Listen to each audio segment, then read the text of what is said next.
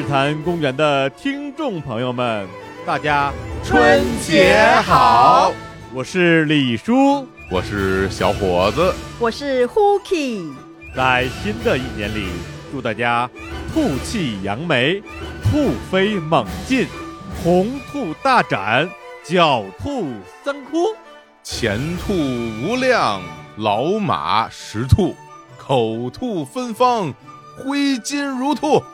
祝大家前兔似锦，突破自我，鸡兔同笼，数钱数到吐。就让我们明年见。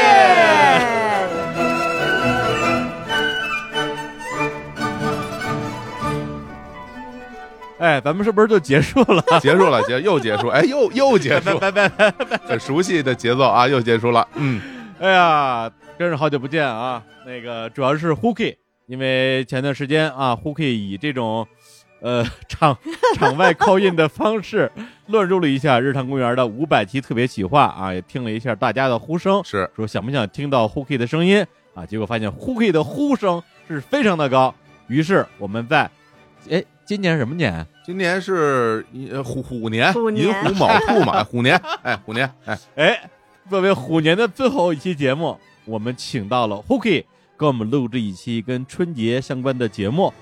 上一次 Hooky 呢，在二零一九年的时候啊，我们录制过一期春节特别节目，是那时候是马上就要到猪年了，我们也给大家准备了一些差不多水平的吉祥话。我们没有进步吗？我因为我们录音之前听了一下，我觉得那次的水平比这次还是高一点点的。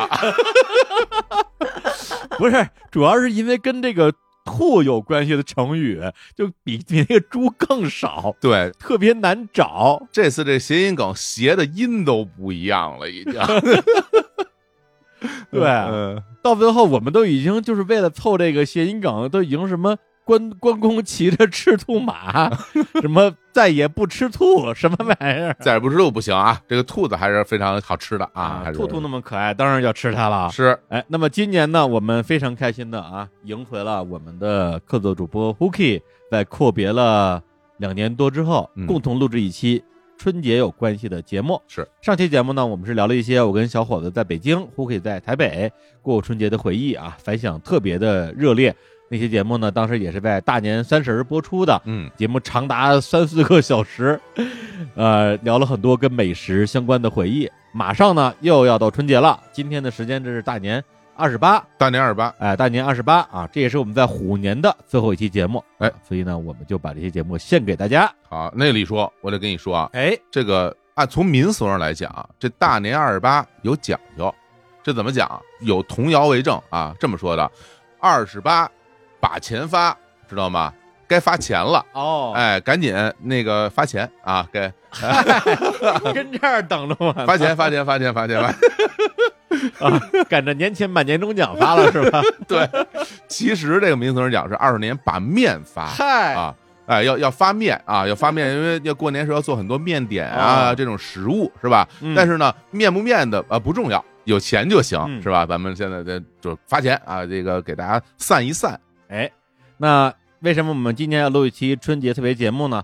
几个原因啊，一个是这几年大家因为疫情啊、工作各种原因啊，有很多的朋友可能已经好几年没有回过家了，特别是没有去享受这种新春佳节一大家子亲朋好友聚在一起的这种气氛啊，思乡心切。同时呢，本期节目也是受到美味怎能不思念的思念食品的邀请，跟大家来聊一聊年味儿。然后我们发现，这个人在思乡的时候啊，这个最深刻的一种感觉，可能就是馋。那还哎，越是在漂泊，越是怀念故乡的美食啊！我不瞒您说啊，我来大理这半年，在大理已经吃了好几回北京烤鸭了，特别特别难吃。哎呦，这你也有今天。我这人不在乎吃啊，我我我不在乎吃，我吃什么都行。哎呀，他那酱用的都不是烤鸭酱，都是一些什么大黄酱之类的，天哪怎！么吃啊？不是之前说只要有那什么醋溜土豆丝就可以过一辈子的李叔了啊！你变了啊！你变了，真的嗯，我在大理就这段时间，我吃个芝麻酱都能吃出乡愁来，哇，这是北京的味道，我要哭了，哎这种，感觉。太惨了。哎，所以说呢，很多的朋友，我相信像我一样，只要吃到有故乡味道的美食，就会有一种说，哎呀，好像有了一种回到故乡，或者是在故乡过年的感觉。嗯，正所谓，思念是记忆里美好的年味儿。那些储存在记忆深处的年味，都可以由味蕾来开启。是那前段时间呢，我们也发了一条征集啊，征集了我们的日常公园的听众，在全国各地啊，甚至在全世界各地的华人的年味食品。我天，这个留言可比我们之前的征集留言多多了。一聊起吃的来，大家都特别有话说。所以今天呢，我们也来分享分享大家在留言里边给我们写的这些家乡的美食，把我们记忆中的年味儿给捡回来。好嘞啊，李叔，那个这期节目你要说的话，基本上也就说完了，是吧？哎，哎，后边聊聊了北京烤鸭跟芝麻酱 是吧？完了，就就到这儿了，是吧？吃你也不懂，是吧？而且大家来听这节目也不是为听你，是不是？嗯，人家都都是听 Hooky 来的，是不是？哎哎，你就到此为止，后面我们都听 Hooky 来讲，好吧？哎，嗯，这就开始了吗？哎我就要开始表演了吗？轮到你登场了啊！轮到我登场，那我就来给大家表演一个臭鸡蛋。什么东 什么东西啊？玩意儿？为什么音频节目里表演臭鸡蛋是什么 什么意思呀？我跟不是因为前两天前几天那个李叔给我发了给我一张照片，然后反正就大概跟我讲说要录这个音，嗯然后我就说哎呀想念起家乡的味道了。我刚刚看到他就是在讲芝麻酱嘛，嗯，然后结果李叔看的那张我去他家吃饭的照片，就问我一句话说。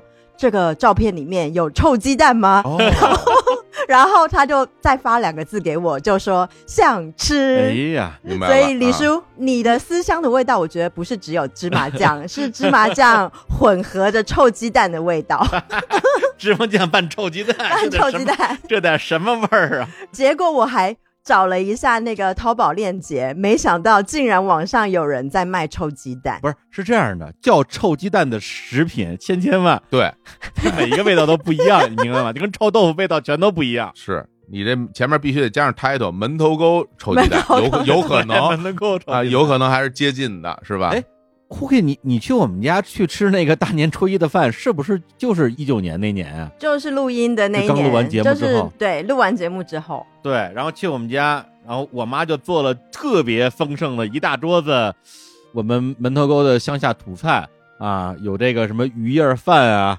啊，有这个各种拌凉菜啊，有这个兔肉丸子呀、是吧？就兔兔还是要吃的 啊，以及刚刚胡 K 说了半天的臭鸡蛋，当时。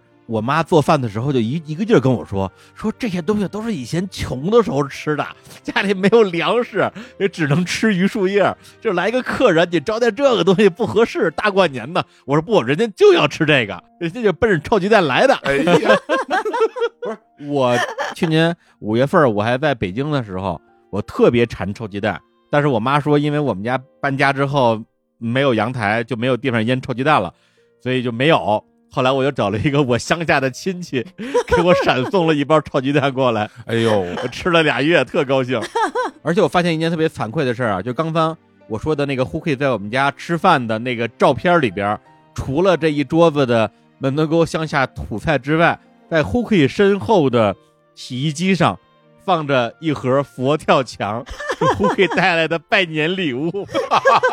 你看看人家吃的都是啥？我觉得就是妈妈教的好，去别人家就是要送好礼呀、不是吗？哎，因为在我眼中，就是什么鱼叶饭或者是臭鸡蛋，就是它不是什么土菜，你知道，在城市里面物以稀为贵，哎，就没吃过的就是最好的，嗯，有道理所。以。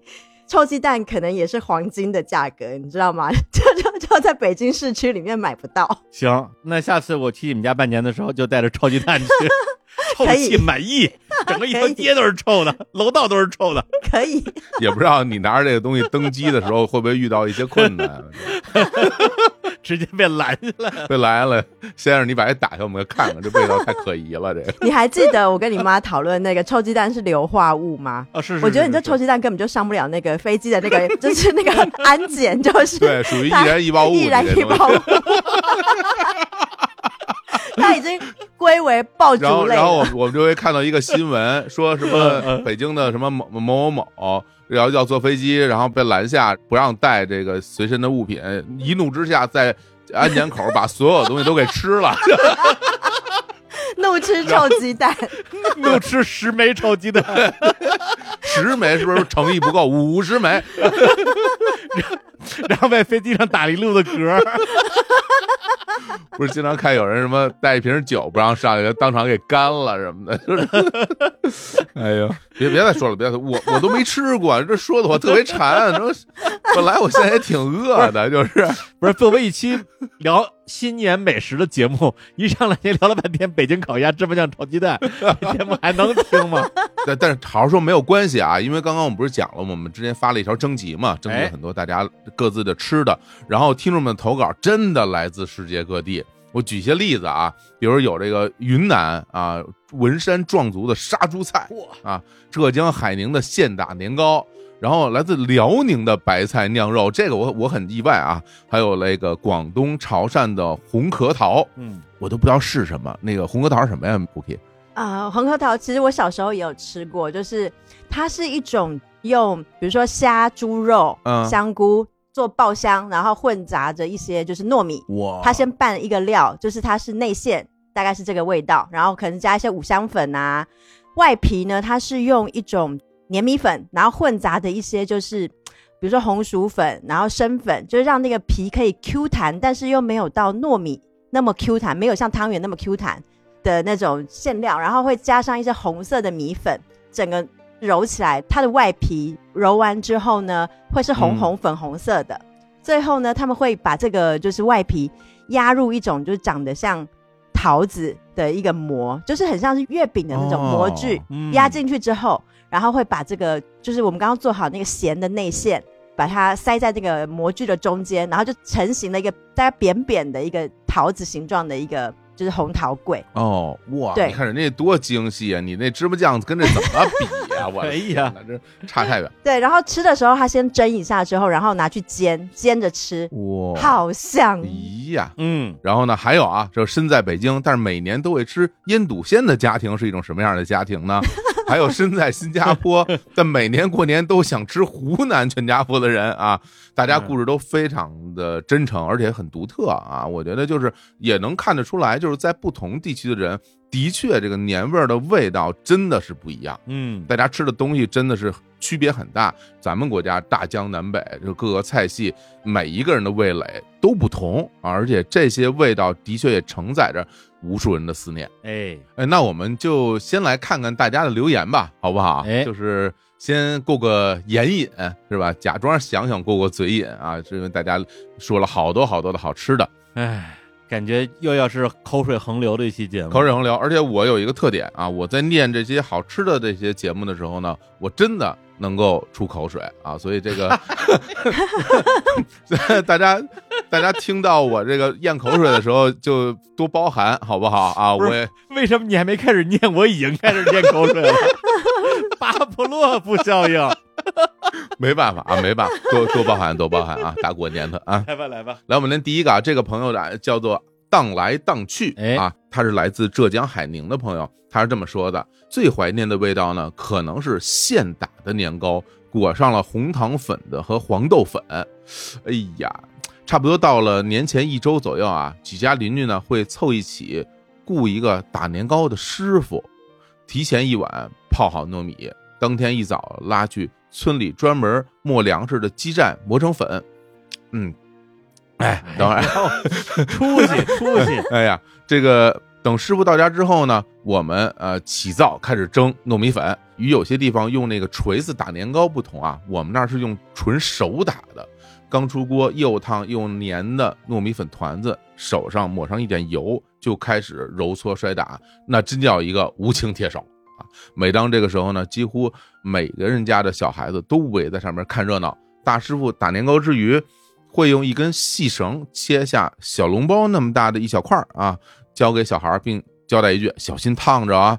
这个时候呢，打糕厂所在人家的这个母妈啊，就会端出一小碗喷香的红糖黄豆粉，不管是对着谁家的孩子，都是一脸慈爱的说一句啊，慢慢吃，别噎着了。这几年啊，乡下人越来越少了，过年用的这个年糕呢，也大多变成了从专门的食品厂采买的，那一口糯叽叽、甜丝丝、热乎乎的感觉，也跟着年味儿一起淡去了。哎呀，这个朋友写的可真好，他文笔还特别好，文笔特别好朱自清也就这水平了，真是啊。不过朱自清其实写吃的写的不是很多啊，汪曾祺，汪曾祺，哎哎哎，懂吃。木心老师，哎，懂吃嗯啊。而且他去讲说，把自己家的这些米拉到村里边专门磨粮食那个基站，我勾起了我小时候的回忆啊。嗯那个时候住在村里边，我小的时候，村里面专门有一个地方是给大家去处理这些粮食的机器站，有一个专门的人来操作这个机器，而且呢，经常就是你拉去的时候，那人啊没在那个机器站，村里的大喇叭就会广播喊。我印象特别深，因为当时我们村的那个磨粮食那个人姓金啊啊，嗯不妨叫出他的名号啊，那那人姓金叫金荣，然后经常啊，我就听到喇叭里边喊说说金荣来推电磨了啊，金荣，然后每次一听到这个声，我就先跑去看去，因为这个看那个机器运作对于小孩来说特别有吸引力，嗯，大机器里边咣咣咣咣咣咣咣在那晃，然后一会儿一些什么玉米渣啊、玉米粉啊，或者什么东西都给磨出来了，然后我就伸手在那玩，就特别开心。这是我童年非常久远的一个记忆，被他唤起来了。哎呀，小时候我觉得看那个崩爆米花都能盯着看半个钟头，那可特别过瘾。那可不，人家最后踩那一下，你会背过身吗？你还是说眼盯着看啊？我盯着看啊，就等那一下，嘣，我太爽了。哎，行李叔，啊你们是蹦玉米的还是蹦米的？呃，都是玉米的，我们这边你们是蹦玉米的嗯，对，哦，我们是蹦米的，大米的，大米。哦，就是我们是蹦大米的，都是一样的嘛，就是有有一个那种铁的，然后你它会拉一个蹦，然后那个米花就被爆发了，对吧？对啊，对这个也是童年的记忆，也是童年的味道。现在在北京的这些大街小巷，可看不见那种老头儿拿着一大炉子跟人崩爆米花的了，再也见不着了。我跟你说，好多那人不是老头儿，哎，都是大哥，好多人只是他穿着打扮都是一样的，所以 看起来老头儿。像老头儿，其实不是老头儿。来来来来来，回来回来说年糕说年糕。说年糕，说年糕，我真的很热爱吃年糕，因为我看到这个就是留言的荡来荡去，他是浙江海宁人嘛，嗯，然后呢，他们吃的年糕沾的粉是红糖黄豆粉。然后我觉得小时候像我家吃的，我们的年糕应该是差不多的。那边其实也叫马吉，嗯就是它这种糯糯的年糕，其实应该就是我们那里麻薯类的东西。麻薯，我们嗯沾的是那个花生粉，而且会有分加糖的花生，还有咸花生。哦，然后最近高级一点，就是他们会磨那个海苔粉，所以就是会有花生海苔粉，哇，就是有好几种口味。然后我就想，你知道我的口水也流下来了，我也流下来了。而且就是这种这种年糕呢，它一定要吃热的。对，我不知道你们怎么挤它成团，就我们那边的师傅他会把它那个年糕呢放在就是一大块，他会把它放在一个塑料袋里面，嗯，然后我们回家之后就会把那个塑料袋剪一个口，哦，然后自己挤，把它挤出来，然后挤在那个盘子上面，盘子上面就放满了那个花生粉，或者是嗯放满了糖粉。糯糯的年糕，热热的，然后它就沾满了那个糖粉，就可以直接吃。哎呀，的确是要小心嗯烫。我不知道你们那边是不是也也是用这样挤的？我们，我跟你说，我们小的时候吃不上新鲜的糯米，我们这儿没有。不是，刚刚你问崩爆米花，我们崩玉米的时候，你就应该感受到了我们这边的疾苦，是吧？人民的疾苦。我们这儿没有那么多水稻，是吧？我们只能种玉米棒子，然后就是崩爆米花都得崩那个东西。真的，我不知道李叔你应该也很少吧？我们小时候很少吃到这种。胡给说这东西，我从来都没有吃过呀，我到今天也没有吃过呀，没有吃，我见都没有见过，没吃过。没吃，我是我我上哪儿吃去？我一直在北京，北京也得有啊。那我小伙子，你吃过吧？你这江浙沪专家，啊，那都是长大以后了，就长大以后才能吃上这些东西。我记得小的时候，比如说在北京，你一年当中能吃上糯米的日子，好像只有在端午节吃粽子的时候，偶尔粽子是糯米对，，偶尔嗯能吃到一点点。然后过年时候做年糕这种习俗我们是没有的，但是南方的确会有，而且就是那种。刚蒸出来那种热的那种年糕，因为你看北京有一些呃冷的糯米制品，比如说你出去买什么驴打滚儿什么的，或者是切糕什么，它都是冷的，哦对，它不是热的。然后你去吃那种刚做出热的，它的的确特别好吃，而且那个东西必须要蘸上那种红糖那种那种糖浆。而我们之前吃蘸那个白糖，直接蘸点白糖就觉得了不得了，但其实蘸那种糖浆才最好吃。粽子蘸白糖，对啊，对啊，我们对于糯米的回忆就是粽子蘸白糖，那就顶天儿了，那就已经顶天儿了。我现在就是因为刚刚明明我就讲一个很朴实的食物，就 被你们讲的好像我我在炫富。你知道我下面一段我就不知道该讲不该讲。你你但讲无妨啊，你讲我听听啊，你放马过来啊，你说说，放兔过来，因为这个留言的那个是浙江海宁嘛，我嗯妈妈其实也算那附近的人，我妈江苏的，哦所以吃的菜其实有点类似。小时候因为不是只有这种甜的年糕，其实有一种年糕是它放冷之后它就变整块是硬硬的，你们知道吧？就是年糕它凉了以后就变硬，嗯然后呢，所以我们就会把它炒来吃，就是变成咸的。比如说很有名的海宁年糕或者是宁波年糕，嗯它就是年糕冷了之后切成一片一片的。那一般呢，我们会炒什么？就是会炒螃蟹啊，就是螃蟹用葱姜，然后一些料酒，然后炒香之后，加一点点酱油基底，然后把那个年糕下去焖，所以那个年糕就会吸满了海鲜的味道，然后也可以朴实无华一点，比方说就是用香菇啊，然后肉丝儿，然后还有一点点 海米，海米，然后下去爆香之后，然后用大白菜，然后垫底，把那个就汁炖出来之后，加年糕下去焖，这也是一个很传统的宁波年糕。还有一种是我妈妈小时候会做的，就是用雪里红焖年糕，或者是用塔菜焖年糕，都是带一点肉的咸鲜味的这种年糕。反正那个大白菜垫底，我们我们有，我们大白菜 嗯大白菜就嗯，多的是啊雪。里红拌黄豆我们家也有，哎呀，那好吃，那好吃啊，那好吃，再弄点花椒油是吧？哎，呃，对，下周。对对。我我刚刚讲的这个菜呢，就是因为真正在过年的时候，其实是也是我们家会烧的一个菜。我们家一般来讲就是有福建的那种传统海米跟干香菇爆香的那个底，但是会加上老母鸡熬的高汤底下去熬，哇，所以你可以想象那个咸鲜味了吧？嗯，感觉这些节目对我有点折磨，啥也吃不着，在大理连个北京烤鸭都吃不上，还要 还听这些东西。不是我，我刚讲的就特别收着，因为我真的没想到，就是 只是讲吃的，啥也没吃过。不是就有一点炫富的感觉。我就反正我就觉得就是哎呀，同一个世界不同的味蕾，就是 我们。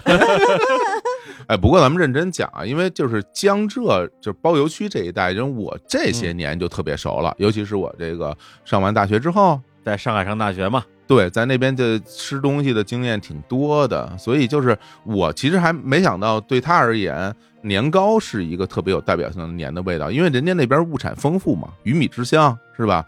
各种鱼啊，包括做肉啊，说几道名菜，像什么。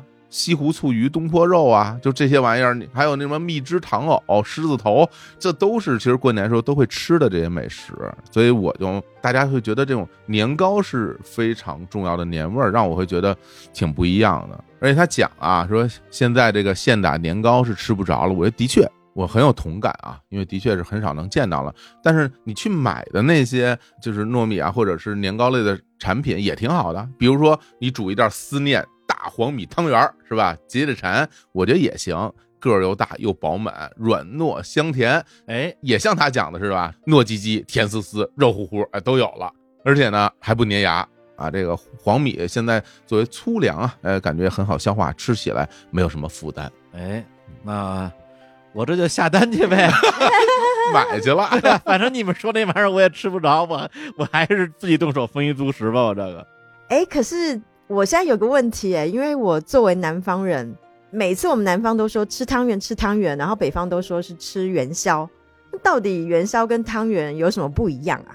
哎呀，这个通俗讲啊，就是所谓的大家都知道啊，北方吃元宵啊，南方吃汤圆，但是这两个东西区别特别大，不单单是名字的区别。简单来说啊，就是元宵是摇出来的啊，汤圆是包出来的，有一童谣听过吗？就是什么摇元宵，呃，没听说过，没有，呃，本来也没有啊，没关系。这个 骗我。元宵怎么做呢？我先讲讲啊，就是他先做出那个馅儿料来，这馅儿料做完之后，就把它切成一个一个的那种小方块儿。然后呢，这切完小方块儿呢，就会放到有一个那种类似于什么大笸箩里面。传统的方式，我们小的时候啊，就是路边的时候就会有，比如说到了冬天啊，有卖什么糖炒栗子呀，有卖烤白薯啊，然后还会有一个人拿着一个特别大的笸箩斜着放着，然后在里面有这种糯米粉，然后元宵的馅料，就在里面不停的摇，每一个元宵那个馅料都沾上水，沾上水以后，它就扔到那个糯米粉那个大笸箩里面去摇嘛，那粉不就包裹在那个馅料上去吗？这沾上水，然后包裹这个就粘上去了吗？粘上去了，但是它只能粘一层或者一点点，然后呢，粘完之后就是再沾水，然后再摇，一层一层一层把它粘起来，就所谓滚雪球那种嘛。最后你摇出来就比较大的一个，也比较紧实，所以那元宵煮完以后。它所谓的那个皮的那个部分是比较厚的，嗯，哦，难怪，就是因为我之前有一次吃过元宵，然后每次就是吃下去的时候，第一口有的时候会咬不到馅。对，就是因为它很厚啊，因为它反复这么粘上去呢。但是你看那个汤圆，它其实就是把那个糯米粉变成皮嘛，然后把那个馅儿包进去，然后通常来说呢，它首先个头呢就比元宵要稍微小一点，而且这个东西你煮完之后你一咬。那个皮就很薄嘛，然后里边那个馅儿一下就流出来了，是吧？什么花生啊，什么黑芝麻，哗就流出来了，这是最大的区别，我觉得。哦。但是你看这次这个，哎，咱们这个思念食品里边啊，那个大汤圆啊，大黄米汤圆，它就不像原来我经常吃到那种比较小的那种汤圆，它个头非常大啊，所以这大黄米汤圆吃的特别过瘾啊。哎呀，说多都是泪啊，我们继续念留言吧，好吧？李叔来一个，哎，我来，我来一个啊。嗯。这位我们的听友叫做一只鸭腿子哦啊，在我的记忆里的年味就是一只鸭腿。嗨，你自己，我吃我自己。由此可见，他有多么的喜欢这只鸭腿。嗯，连名字都叫这个。咦呀，快过年了，跟我妈妈一起去菜场买菜，妈妈一手挎个菜篮子，一手牵着我，而我早就被热闹拥挤的菜场里各种好吃的迷晕乎了。热乎乎的包子，金灿灿的蛋饺，挂在橱窗里的麻油鸭子，我看着就走不动路了。我妈就会斩半只鸭子，让老板鸭腿不要斩，拿给我吃，这样这个鸭腿子就完完全全属于我，太好吃了，黑油油的，又咸又甜又香。如果在家里，这个腿就是我姐姐的，因为姐姐和我年纪差了十几岁，她有几年在上海读书，妈妈总觉得她受苦了，回来以后所有好吃的都会优先给她吃。所以呢，这个鸭腿子就让我觉得是过年了。我会慢慢的啃着鸭腿子，一直啃到上面一丁点肉丝都没有，比狗吃的还干净。再后来，我姐有了孩子，而我有了外甥，那个被牵去买菜的就换成他了。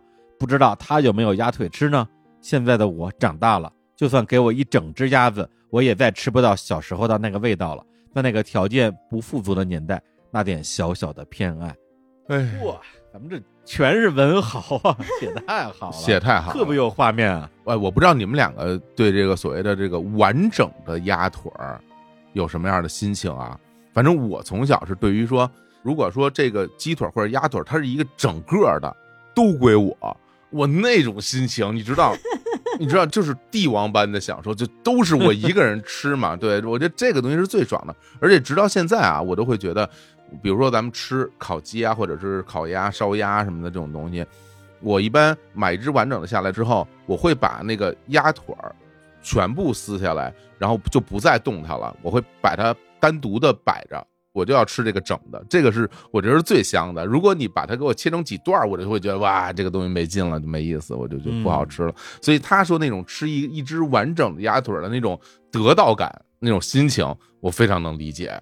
嗯，可是你知道吗？就是我们家小时候，因为我有我我是有姐姐跟弟弟的，我们家是有三个小孩，嗯，就一只鸡或一只鸭，就只有两两只腿啊，就是腿长少了，对，腿长少了。所以呢，我其实小时候特别喜欢在厨房里面盯着我妈，就她在切鸡或切鸭的时候，我心里是觉得我妈应该想要把鸡腿留给我弟。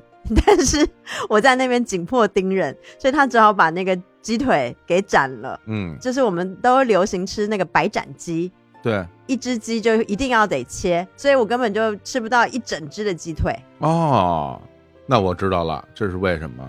这是我们独生子女的真正的实惠，没有人跟我抢啊，都是我的。对，所有的鸭腿都是你啊，呃，对对对，注意言辞，你肯定也都是你的吧？吧，也没人跟你抢啊。我都不记得我人生之中第一次吃到一只完整的鸭腿是什么时候了。哦，毕竟北京烤鸭里没有完整的鸭腿，全都削成片儿了。等下，李叔，我跟你说啊，去哪里吃鸭腿？就沙县小吃啊，加几块钱就能够加一只鸭腿。五块钱，五块钱。哎，还真的啊，就是南方呃，好像就是非常喜欢吃那种卤鸭腿啊这种东西哈，而且很香，很不一样，因为鸭肉更紧实嘛，所以呢，它这个卤出来以后，它特别有嚼劲儿，你越嚼越香，不像鸡肉，因为它很嫩嘛，要吃嫩滑的感觉。哎呀，对受不了了。然后我看这个一只鸭腿子，他写的那个菜市场的里面有好多好吃的哦、嗯，比如说那个什么热乎乎的包子啊，包子我就不说了，嗯。金灿灿的蛋饺。嗯。你知道，就是我们小时候在那种传统市场，一定会有人现做蛋饺，它不是机器压的哦，就是真的是拿着一个大平底锅在那边现做的蛋饺，然后我们就会蹲在旁边，因为那种吃火锅的时候。我们吃的那种就是很冷冻的那种蛋饺，感觉没有焦香味，没有灵魂，一定要现煎的那种蛋饺才好吃。然后他还写到那个挂在橱窗里面的麻油鸭子，这个鸭子它卤完了之后还炸过，所以那个皮吃起来会有点脆脆，但又有点软软的感觉。我觉得这我口水已经流下来了。李叔，你吃过蛋饺吗？不是有灵魂没灵魂，咱们都单说，是吧？什么冷冻的或者现做，咱都不说。蛋饺，我吃过吧？蛋饺不是那个超级市场冷冻的那个火锅料都会有卖吗？没有吗我我第一次吃到蛋饺，真的二十多岁了，在南方没见过，之前都没见过。现在好像是就在一些怎么说，就不是老北京涮肉，也不是重庆火锅的另外一些火锅店能够吃到这个蛋饺，就嗯能够点。但是直到今天，我在点蛋饺的时候，其实我也不知道这东西是啥，到底什么是蛋饺，让我点一个试试看，还是这种心情。蛋饺，我们正常这样潮汕啊或福建这边做蛋饺，它一般就是拿那个猪的那个肥瘦相间的肉下去打，然后里面会加一些那个马蹄，有一点点脆脆的口感嘛，然后和上一些就是比如胡椒粉啊，然后一些盐呐、然后把它打成就是混的非常非常好的那种就是泥状的感觉，嗯，然后蛋一定要打发，就是打过的那个蛋液呢，不是像家里煎蛋一样，那个蛋液它需要过筛的，过筛子之后，它煎起来会是一个很平整的，不会说有一块白有一块黄，它会是一个吃起来蛋皮会非常温润的，会吃到蛋香。有点像是包水饺一样嘛，就是先煎一个蛋皮圆圆的在锅子里面，然后把馅料放在里面，然后再对折，那就是蛋饺了。嗯然后有的时候就煎的很丑的话呢，哪里破个洞，你就会拿那个蛋液去把它补一下，这就是蛋饺，嗯，真的很好吃我。现在这就上网去买又去，下的，今儿晚上就吃蛋饺了，大方米汤圆加蛋饺。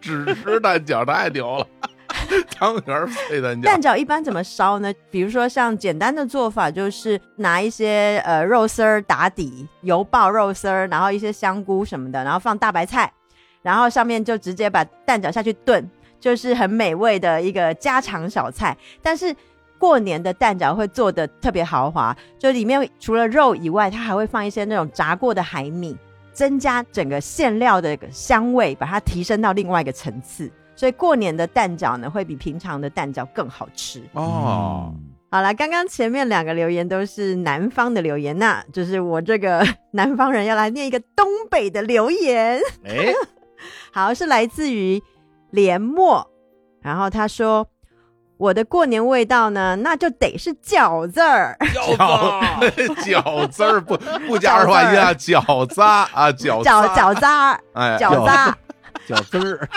还得必须是酸菜猪肉馅的饺子儿。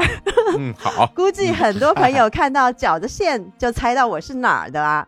对我就是来自于东北黑龙江哈尔滨下边的一个屯子的。我们这个哪个屯子？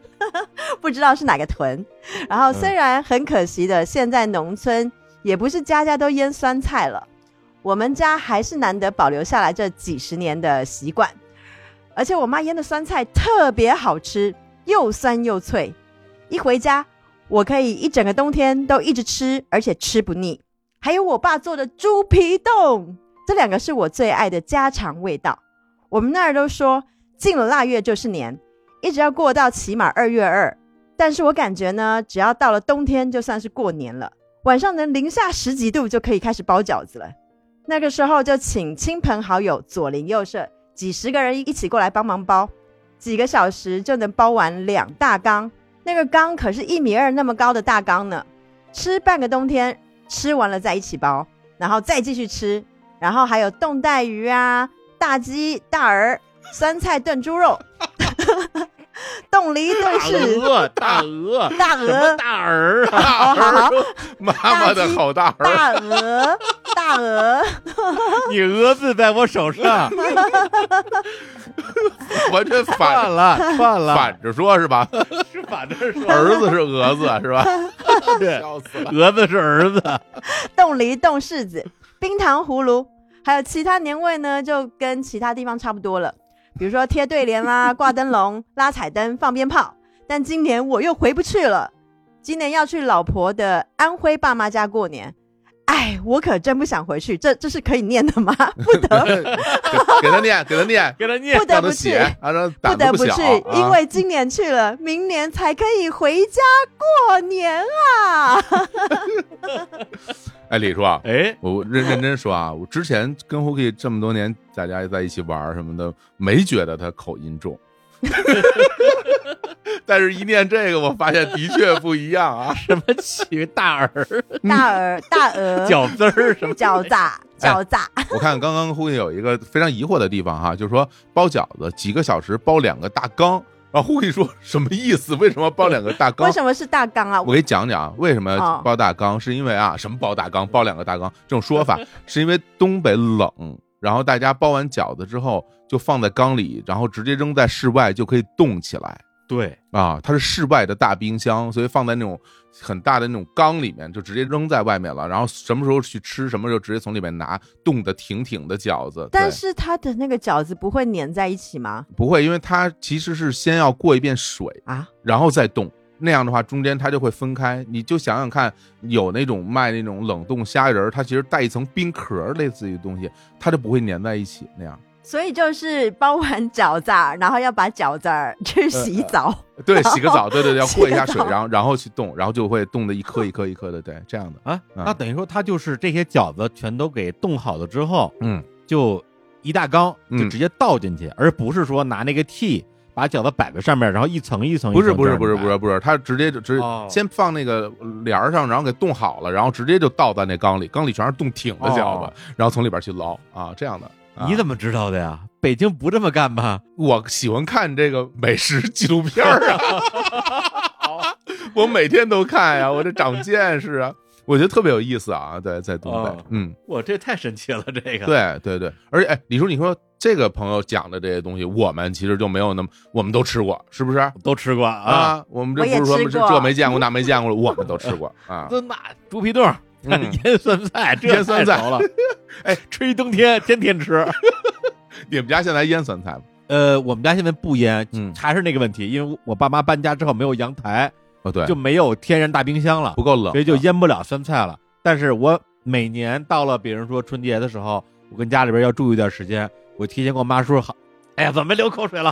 提前跟我妈打好招呼，说我要回去过年了，你给我准备好酸菜。我妈就去找各种她的这个亲戚朋友左邻右舍，嗯看谁家腌了酸菜，就要一缸回来，然后就专门这春节特供，你知道吧？我们家现在也就是好多年也不腌了嘛，但是都是嗯像我二姨家什么，还是会有酸菜的，所以每年嗯包括他腌的酸菜、腌的那个咸菜、咸菜疙瘩，啊，对，腌酸菜、腌腌腌咸菜，对我们都会吃。而且就是，哎，你嗯你家吃过年吃饺子主要吃什么馅儿呢？我们家我印象特别深，就是小的时候，因为我打小不吃肉，我打小就是什么肉都不吃，嗯尤其不吃肉馅儿，所以我们家在那个过年的时候，因为在门头沟山里边老家嘛，就是所有的亲戚朋友全都在啊，一大家子得有个十几二十口子人。嗯。然后到了就初一饺子说二面嘛，大年三十的晚上，我们在村里边，大家一边嗑着瓜子儿看着春晚，一边就把饺子全包好了。嗯，然后过了凌晨十二点就开始煮，开始煮，对，就先吃一顿，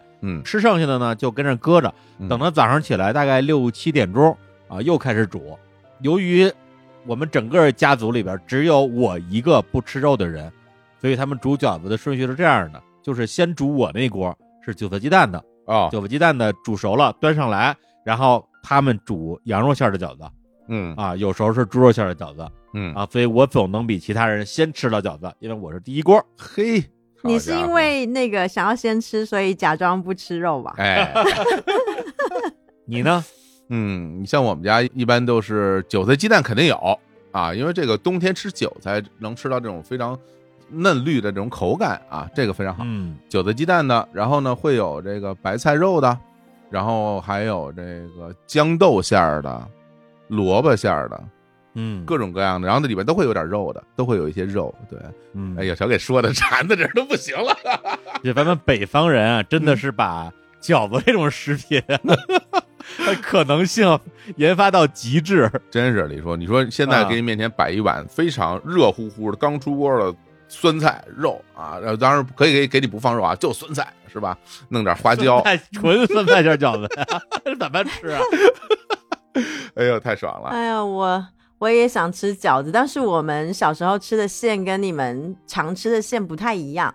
嗯，我们小时候就我们家比较常做的馅呢，嗯。会是一种叫护瓜，啊，就是蒲松龄的那个蒲哦，蒲瓜，苦瓜，它就是长得有点像葫芦的瓜，把它搓丝之后，就去皮搓丝之后，会跟那个虾皮还有猪肉馅一起倒在一起，就是它吃起来是很清爽的口感，但是有虾子的味道。哦，对，但这就是我从小吃的，就是猪肉都是以猪肉打底的为主，然后直到就是后来去北京还有到东北玩的时候，那个饺子店里面的那个选项啊，吓到我了，因为以前在台湾水饺店大概就只有两种馅吧，就是嗯牛肉跟、牛肉跟猪肉，就这两个选择。嗯，然后到北方的话，大概有一百种吧。然后我现在想一想，我就哎，好怀念那个以前我在北京的时候常常去吃的一家饺子店，嗯就是贝克汉姆来北京的时候去吃的那个宝源饺子店。宝源饺子店在那个靠近亮马桥那儿对，你还带我去吃过一次，哦，他们家的饺子我最爱吃的馅儿就是宫爆鸡丁馅儿的饺子，太好吃了。对，然后我就想那间饺子店也很厉害，就是它的那个馅料。就是有各式各样的，然后我带所有的朋友来北京玩的时候，不管是本地人，或者是其他省份的人，或甚至外国朋友，通通去吃，因为它里面包含还有芝士的馅呐、然后麻婆豆腐馅，通通都有。然后现在想起来，哇，难得北京也有我怀念的美食。我什么时候带你去吃到我都忘了。呃，咱俩刚认识的时候，然后我带你，我带你去吃饺子。对，差不多估计一一四一五年吧，很早很早之前了。我是有跟你显摆说这是贝克汉姆来吃的店吗？哎呀，来，那我再念一个啊，这位朋友叫海淀刘玉玲，哎呀，是个大大明星啊。我是个北京小孩啊，从小和爷爷奶奶长大，爷爷呢是个南方人啊，虽然很早就来了北京，但是很多饮食方面的习惯并没有改掉，比如喜欢吃咸的肉粽子，嗯，中秋节要吃鲜肉月饼。南方呢有个很著名的、很常见的菜叫做腌笃鲜，基本上也是逢年过节才会吃。原料呢就是咸肉、火腿肉、笋，还有其他的一些东西呢，每家做法可能不太一样。做的时候呢，不用放盐，完全靠咸肉的咸来提味儿，味道非常的鲜美啊。我家虽然在北京，和大部分北方家庭年夜饭的菜谱啊，这个相比大差不差，但是腌笃鲜可以说是我最独特的记忆了，也是我每年过年最期待的一道菜，因为别人家也没有，我们家也就是一年才能吃一回。白色的汤汁加上漂亮的咸肉，在一众红烧系的大菜里边脱颖而出，就好比贾宝玉混在了一百零八将里。哎，这文采这斐然啊，这帮人 啊，斐然斐然斐然，太形象了。对我看了一下，他说爷爷是南方人，但看他的菜色，比如说咸粽子，然后还有那个腌笃鲜，又是包邮区的，对啊，这又是个包邮区的。嗯，你们是喜欢吃咸粽子吗？你们敢吃吗？我喜欢吃啊，我喜欢吃，因为很多我的北方朋友，然后他们完全不敢吃就是咸的粽子，都是喜欢吃那种枣泥的啦、甜甜的粽子。呃，是这样的，在我小的时候，根本就不知道这个世界上还有咸粽子，也不知道这个世界上还有肉粽子，就根本就无法想象。直到我看了金庸的《鹿鼎记 》，啊，就是在庄家三少奶他们家，就是韦小宝第一次遇到双儿的时候啊，双是湖州人，哎呀，这湖州我还去过，啊湖州，然后韦小宝一觉睡醒啊，一个小丫鬟端上了一个咸粽子，而且是肉粽，我都惊了。我说啊，这个世界上还有一种叫做咸肉粽的东西，但是也无法想象啊。我人生之中第一次吃到咸的肉的粽子，那也是二十多年之后的事儿了。是，那那你爱吃吗？李叔？说实话，我觉得也就是尝个鲜吧。你要说哦习惯啊，或者口味啊，我可能还是喜欢咱们这个糯米大枣蘸白糖的粽子，这是家乡的味道。哎呀，哎，我我跟你不一样了，我现在对于这个肉粽是应该是超越甜粽子的存在了。而且肉粽里面它那个肉其实还会有五花肉嘛，还有那种肥的部分，然后油脂就会化掉。哇，那个东西一吃到嘴里，我天呐，升因为像广东的粽子的话，它里面除了五花肉以外，那个就是一定要肥肥的哦，嗯肥肥的那个肉，然后会放蛋黄，也会放干贝，还会放广式火腿，也是咸鲜的那个香味，而且要肥肥的肉，我很喜欢吃，而且最重要还要放冬菇，哦，不是一般的香菇，是肥肥厚厚的冬菇，然后要用蚝油泡制，哎然后整个就是会有冬菇的味道跟就是肉香集合，我觉得啊。惨了我，明明就不是端午节，为什么想吃粽子？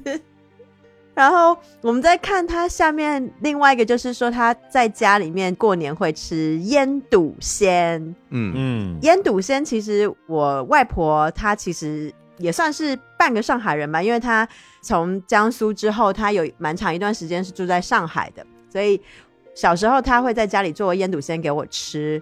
我们家的腌笃鲜呢，一定会有很好的金华火腿，然后也有一个上肉，就是很好的那种肥猪肉，然后最重要是一定要有很厉害的那个百叶结，那个哦汤白白的呢，除了笋子以外，笋子还有百叶结会让那个汤，我们应该是上海话吧，就叫做兜兜兜，就是炖那个汤，就叫兜汤，把那个汤兜到白色的，喝一口就是有咸肉跟鲜肉，然后加上那个笋子的味道，真的是非常的鲜美，而且里面最好吃的东西就是那个百叶结，那个百叶结一定要是鲜的，然后自己打结，然后它会吸收汤汁里面的日月精华。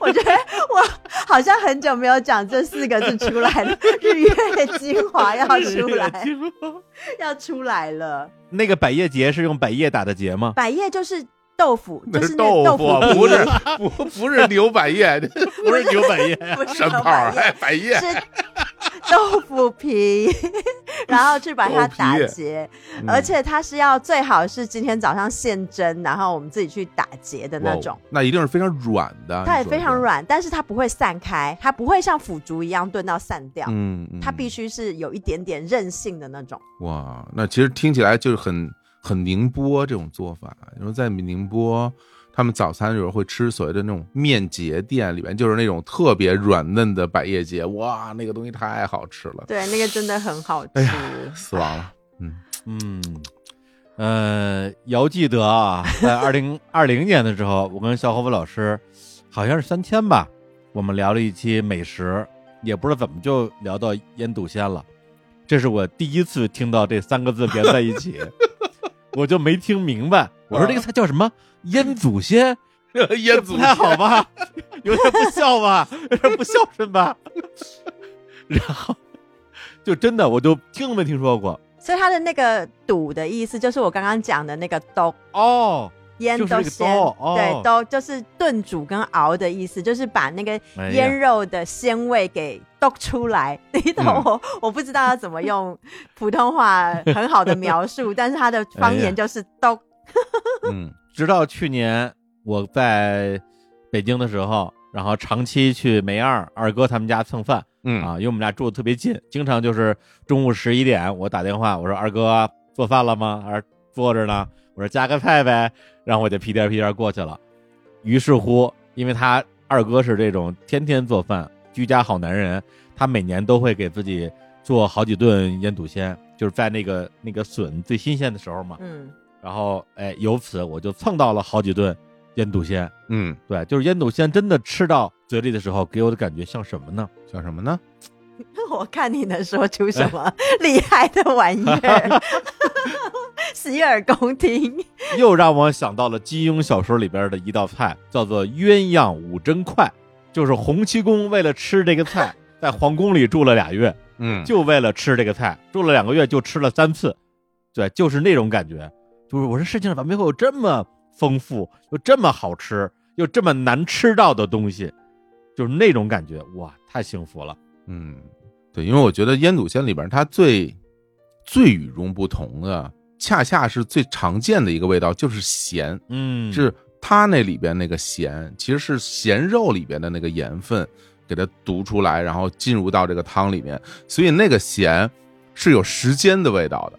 哦，对，那个咸是一种过去时间的味道，但是那个鲜、那个笋又是现在最新鲜时间的味道，所以有两种不同的，一个过去，一个现在，两个不同的时间融合在一起，你就喝到了嘴里。你想想看，那是一种什么感觉？对，汤里边有过去和现在，对，啊、还有日月的精华。日月精华，讲到这个咸肉呢，我就要来补充一个，我这个也是我们家的年菜的一个肉，嗯，叫做蜜汁火腿。我天哪！你们家年菜有这种东西，有这种东西吃啊？蜜汁火腿，然后因为这也是我很喜欢吃的一道菜，我后来发现它这个菜也是源自于江浙包邮区。然后这个蜜汁火腿，它其实也是用那个我们刚刚炖腌笃鲜用的那个咸肉，就是金华火腿里面要买那种就是肥瘦相间的那一块，然后呢把它片得非常非常的薄，泡水，然后把那个咸味去掉一点点之后呢，上锅蒸，放在那个蜂蜜跟糖调制的那个就是蜜汁里面去蒸，蒸完之后那个腌肉里面的那个咸味会跟糖融在一起，然后它的油花里面的那个那种油香也会融在那个蜜汁里面。这个时候蜜汁蒸好了之后呢，同时间也要蒸那个薄薄的馒头片，也不是硬的皮，它是那种像包子软包子的那种发面的皮，然后薄薄的两片夹着这个蜜汁，然后一口吃下去，Chinese best sandwich，中国最好的三明治高级货我跟。你说，这个完全一点不差。就是现在这个蜜汁火腿、蜜汁火方这道菜，基本上已经是国菜了。哦，真的呀？对啊，蜜汁火腿、红烧狮子头，二零零八年的时候，奥运会时候进到那个奥运会那种招待菜单里，就属于那种国菜级别的那种大菜了。对，哇，巨好吃，李叔，你就得尝尝。不是你跟哪儿吃的呀？哎，这江浙这种馆子里边你能吃到啊？对呀、啊都有啊。有啊有啊，你去那种老馆子、传统那种大馆子，嗯，你就能点到这道菜啊。哇，而一定得是金华火腿，嗯就是必须得是金华火腿，其他地方不行。而且它的那个肉片要切的就是跟方块方块大小，一定要跟那个夹的馒头片呢差不多大，就是馒头片稍微大一点点，蒸起来，然后要一定要把那个蜜汁给粘到那个那个面片上面。哦，天哪，我我饿了，我又饿了。反正听下来，我对这个蜜汁火腿啊是有点蜜汁向往，蜜汁向往，蜜汁蜜汁想吃。蜜汁，这破了破了烂梗。来来来，我们再来一条留言啊。嗯这个留言呢，来自于密思肖。小时候过年特别隆重，爸妈骑着车，每人车上都前挂后搭好几个篮子，来回奔忙采购。从大年三十儿到十五，家里亲朋好友轮番请，要开十几席。南方冬天冷，没暖气，却正好存菜，冰糖肘子、扣肉、卤菜都是一次性做出来，半成品十几份的量。冰糖肘子呢，是外婆从安徽带来的祖传菜，五个兄弟姐妹，我妈做的最好。整个肘子不破皮，去骨，白水，加酱油，加冰糖，分段各慢炖一小时以上。出锅圆润红亮，肥而不腻，香甜软糯，入口即酥。哎呀，受不了 这贯口啊！每餐必清盘。扣肉用的是桂林荔浦玉给乾隆进贡的那种，肉要带皮炸至起泡，玉肉切片，用带豆腐乳的调料腌制后，放进一个大竹盘里。吃时马碗猛火蒸好，倒扣出，我我又不知道该怎么断句，出盘。又是咸香浓密，荤素相间，十分可口。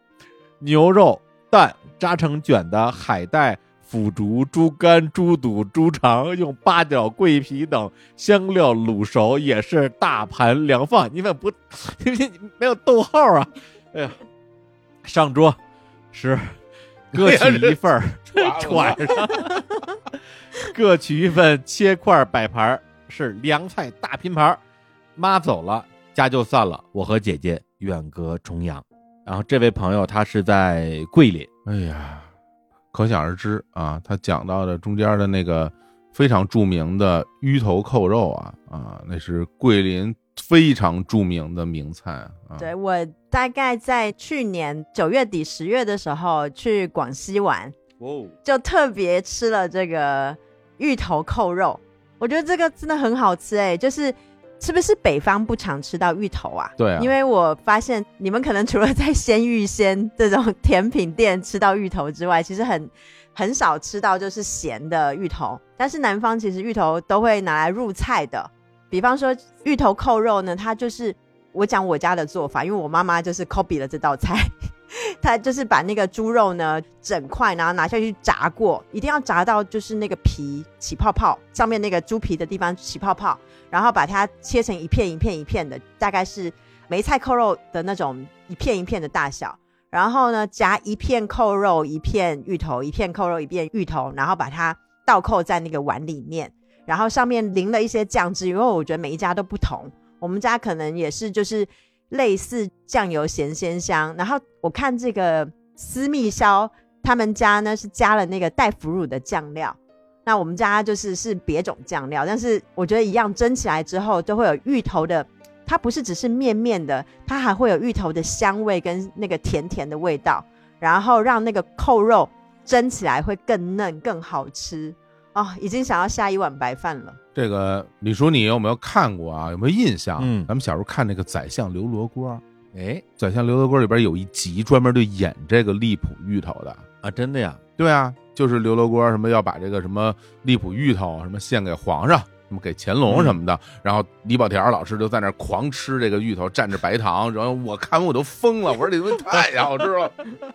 我之之前我在节目里讲过这段故事，然后后来等我真的吃到了这个芋头的时候，哦，这荔浦芋头啊特别大，特别大个儿，它是很大的芋头，就哎呀，怎怎么形容呢？反正不是我们平时看到那个比较小的，就特别大、特别大个儿的那种东西。它就是有一点点。比萝卜更肥一点，白萝卜更肥、更大，对对对，但是没有那么长。对，然后你你想吧，这种五花肉这种东西，油脂，它的那个油脂被蒸出来，融到这个芋头里边，你想那种那种融合着肉香的这种东西，然后一口下去又软又肉，哎呀！而且他抹那腐乳，我想应该是桂林的那种当地那种传统的那个三花乳那种东西，很好吃。所以这个芋头扣肉。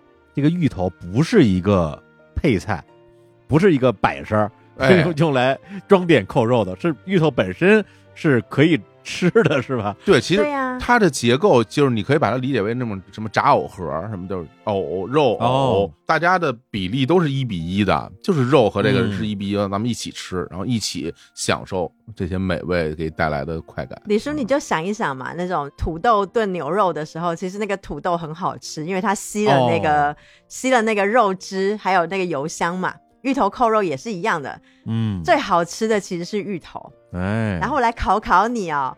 我们上一次录那个二零一九年那个节目的时候，其实有讲过芋头，你还记得是在哪一道菜吗？里面 全忘了，全忘了，谁记得住这个呀？我又吃不着。那一道菜可是有去过你家的，佛跳墙吗？对，佛跳墙里为什么会有芋头啊？其实我们如果是便宜版的佛跳墙里面呢，就是比如说鱼胶啊什么，我我可能少一两位的话呢，就是穷人版的佛跳墙里面是会放炸过的芋头的，哦，就是一定是要用这种传统的荔浦芋头，因为它炸完之后，它会是有点像干干的，但它不会散掉，炖了之后不会散掉，所以放在那个佛跳墙的汤里面炖的时候呢，精华也在那个芋头里面，哦，因为它把那个浓稠的汤汁整个吸到芋头里面，你挖起来的时候就是。日月精华的核心在那里，又是日月精华，这个感觉这些日月精华全是进嘴了啊，都吃了。好，好，对，而且就是今天看到那个留言之后，我加倍的意识到，就咱们全国各地这么多地方，我有太多的地方没有去过，嗯，没有吃过当地的美食，甚至有些地方我去过也没有吃过当地的美食，我去干啥去了？我哎哎，这也是因为之前你这个这些年啊，对于这个美食没那么大兴趣嘛，是吧？确实，但是这些年我感觉到你你变了哎啊，你对美食其实有兴趣了，是吧？嗯这这就既然有兴趣，咱们就好办，是吧？想尝试就能吃得着，而且像这种咱们讲这什么芋头扣肉这种菜，还真的是大菜，一般平时不在家里做哦啊为什么？因为炸那个肉啊，要整块炸，特别费油，你要一大锅油。去炸这东西，炸到起泡。平时谁在家用这么多油去炸东西啊？只有过年的时候，大家才舍得用这么多油去做这些东西。嗯，所以就是回头我给你提个建议，李叔哎那么多朋友是吧？过年时候就给人打电话，你说哎，这找你玩去啊？人家家里正做吃的呢，你就人说哎说来都来了，吃个饭再走吧。你说对呀，别说这么怎么好意思？那这这这是什么呀？这个 你就你就吃啊？不是别人过年串亲戚，我过年转圈吃席是吧？对呀，这多好啊！吃别人家的年夜饭，对，要吃就吃别人家年夜饭。你看看，我们现在在读半天了，就光眼睛吃了，真的给我们馋坏了。嗯，例如刚刚讲那么多啊，你跟我们这些美食家、美食爱好者认识这么久，你进步了吗？可能有那么一点点吧，啊，每天进步一点点啊。你你你现在不是住在云南吗？住在大理嗯吗？你能不能信手拈来讲两个云南的年菜呀、云南的年菜啊，那只能 我我先给你两分钟，让你哎思考一下。我来念一个云南来自云南的留言，好啊，好吧？来来来来来来来，来自云南文山壮族的王晶晶，他说：“我的过年记忆味道没有特定的一道菜，而是一整桌的杀猪菜的记忆。”哎，哇，这个没想到扣掉东北，云南也有杀猪菜。嗯，有有有有有，临近过年的前十五天呢，就是村里村外的疯狂杀猪期，每家最少杀一头猪过年，宴请全村以及远方的亲戚来吃杀猪饭。杀猪饭呢，一整桌菜都是肉，然后括号 P.S. 生猪血、炖猪脚、炒大肠、生肠，全都是猪身上的肉菜，没有蔬菜。杀猪饭呢，就代表过年的开始。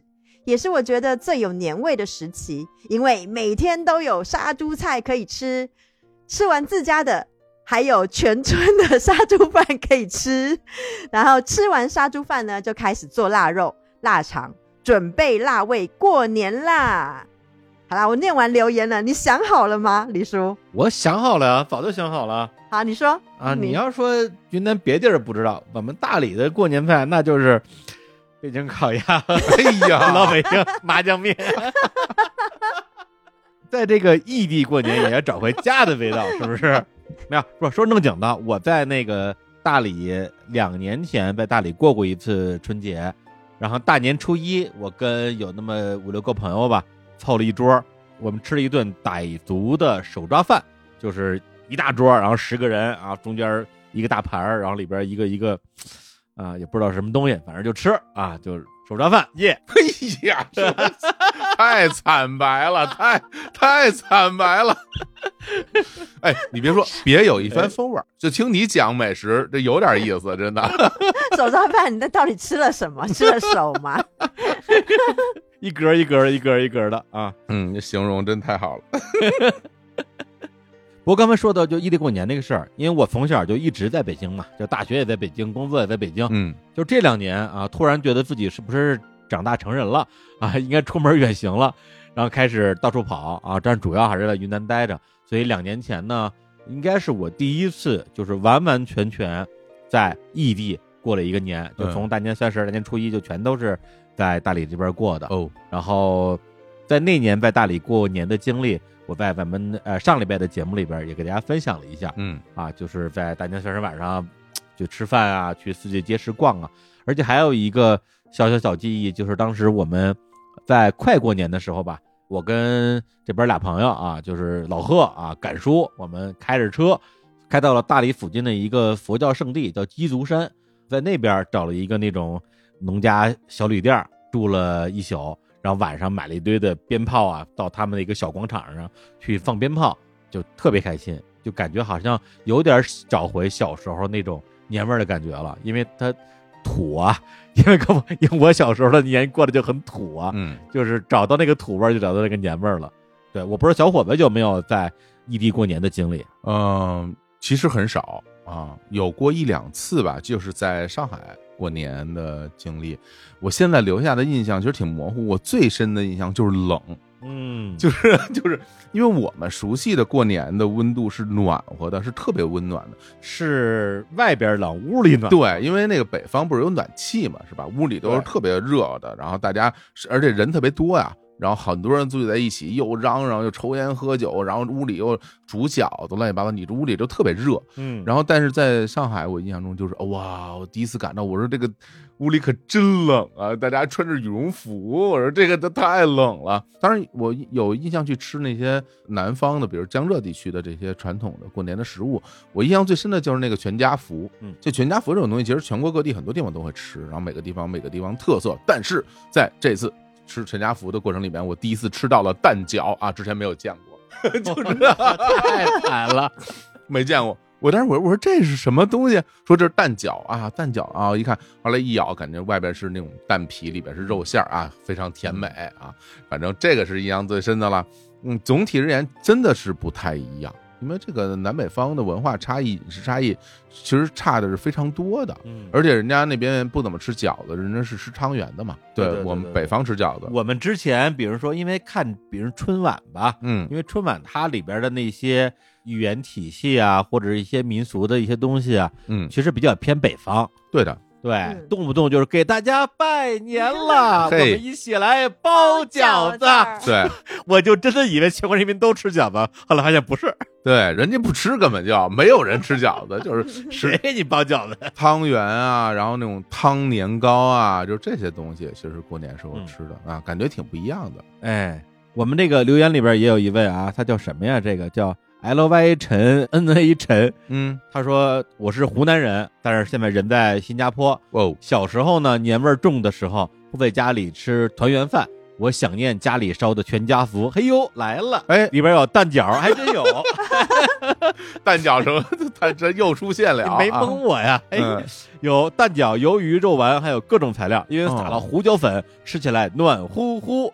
还有八宝饭，虽然不喜欢吃，但是太多年没有吃到了，还怪想念的。哦我们还要拜灶王爷，拜完之后还能吃上煎的糍粑，撒上白糖，想起来就觉得在鱼米之乡真的好啊！嗯在外已经十一年了，好像只在家里过了两个年，今年也要在新加坡过了，可能也只是在同学家里吃顿火锅，或者在家宅一天。希望明年能够回家，用自己的钱包一餐团年饭。哦哎，呀，哎呦，听起来感觉这个长江流域大家吃的东西都挺像的呀，就是这个全家福，然后八宝饭，还有那个煎的糍粑什么的，这些我都吃过，我都就很喜欢。咱们这个你说长江流域也好啊，嗯啊，说是鱼米之乡也好啊，说是江浙沪地区也好啊，嗯，还有一个更厉害的，就是江浙沪地区再加上临海。我我上礼拜跟咱们公司的三个实习生录了期节目嘛，就是都讲自己家里的美食。嗯，我们哈尔滨的同事阿月说，我们过年的时候就是满桌子都是肉，全是肉、哎，啊，各种肉，然后只有一盘凉菜，每次都是凉菜先吃光啊，因为肉都吃顶了。然后南昌的同事说，什么叫肉都吃顶了？这种感觉我也想尝试一下。然 后然后我们过年的时候大家都抢肉，我说抢什么肉呢？他说我们吃梅菜扣肉啊，炸肉丸儿。我说还有什么肉啊？没了，哎 就，就就这两个肉。我说那是得抢。嗯，然后接下来就是我们来自于温州的小何老师的发言，说我们过年啊，因为我们离海近嘛，我们就吃一些龙虾呀、扇贝呀、大闸蟹呀、雪雪雪蛤呀，我还没听说过雪。我说什么叫雪蛤呀？它就是那个蛤里边还有血丝，但是特别的鲜美不是，是雪蛤，不是雪蛤，啊，不是那个，不是，我哪知道是什么呀？哦，不是蛤蟆的蛤，哎，是是憨，憨是憨，憨，念憨，所以它是一种贝类，一种贝类，雪毛憨啊哦，那玩意儿可好吃啊，这我们福建也吃呀。对呀、所以就还是得靠着海啊，靠山吃山，靠海吃海啊。太牛了我们。住山里也只能吃鱼叶饭啊。鱼叶饭，那鱼叶饭还之前冻起来的呢，你以为好弄啊？到冬天都没叶子了。我跟你说，这都是新意啊！这个 哎，咱们聊哪儿来着？对对对，就是异地过年啊。因为 Hooky 前段时间在我们 扣印的时候，我们随口问了一句，说今年要不要回家过年？Hooky 唠唠叨叨说一大堆，反正就是说还没想好，看看情况啊。我不知道现在想好了没有。就是我打电话回家给我妈，我妈哎板桥林青霞，板桥林青霞，跟我妈商量了一下呢，我妈让我晚点再回去，就别挤在过年这段时间，因为票也不好买，嗯，所以我就要一个人在深圳过年了。哎呦，好可怜哦。哎，我觉得林青霞说的语言艺术非常高，是吧？嗯晚点再回去，其实就等于别回来，是吧？但是呢，说的很婉转，对吧？你晚点年已经过完了，你这是 有技术啊，很巧妙啊他，说：“我可没让你不回来。就是啊，你看板桥林青霞妙语连珠，板桥钟楚红楚楚可怜。来来来，那那你给我讲讲今年过年有多可怜？”我就想，就是很可怜，就是要一个人准备年夜饭啊，然后一个人要准备十二菜一汤，一个甜品，一个主食。自己吃啊？不是一个人吃十二菜一个汤吗？就我觉得有的时候就是吃不完没关系，但是气势要做出来。这气势也太足了吧！这就是你气势啊，一年的开头不就在于第一餐吗？哦，就是你第一餐吃的不好，一整年都不好啊。你看，你看我们这个江浙沪，嗯，就是因为吃的这么好，你看这个包邮区工资水平这么高，对吧实？不相瞒啊，小人呢，今年春节有一个 全国吃席的计划。你看看咱们是不是有点卖吃？那你我是觉得你可以先听一下菜色，啊，然后再考虑要优先到哪里去吃。呃呃，怎么样？你已经你已经定下来了是吗？你这个十二菜这个菜谱，对，啊，不是因为我前两天台北那个论坛里面有一个八卦，嗯，就是说一个台北的女生找了一个高雄的男性要结婚，然后但是呢，那个高雄男性他爸爸好像是当里长，就是类似居委会的领导，然后就是他们就要办宴席，但是餐厅无法容纳下大概一百桌，所以他们就找了流水席，然后就自己搭棚子啊，就等于是吃席的概念。嗯，然后那个女生就在那个一个匿名的一个网站里面就投诉她的未来的老公的爸爸，因为她觉得她希望她要办在酒店里面，因为那种排场很大啊，照相照起来很漂亮。然后他就开始说，怎么可以在外面办流水席？就开始批评南部的人没有文化、没有水准，办流水席吃的很差，然后引发。众网友的就是说，你这个人你才不懂，因为南部的就是高雄啊、台中、台南的流水席是最好吃的吃席。哦，我就上去翻了一下那个总铺师他们的菜色，然后我就制定了一下我今年过年的年夜饭。好家伙，哦，人家那儿吵架，你过去抄菜单儿是吧？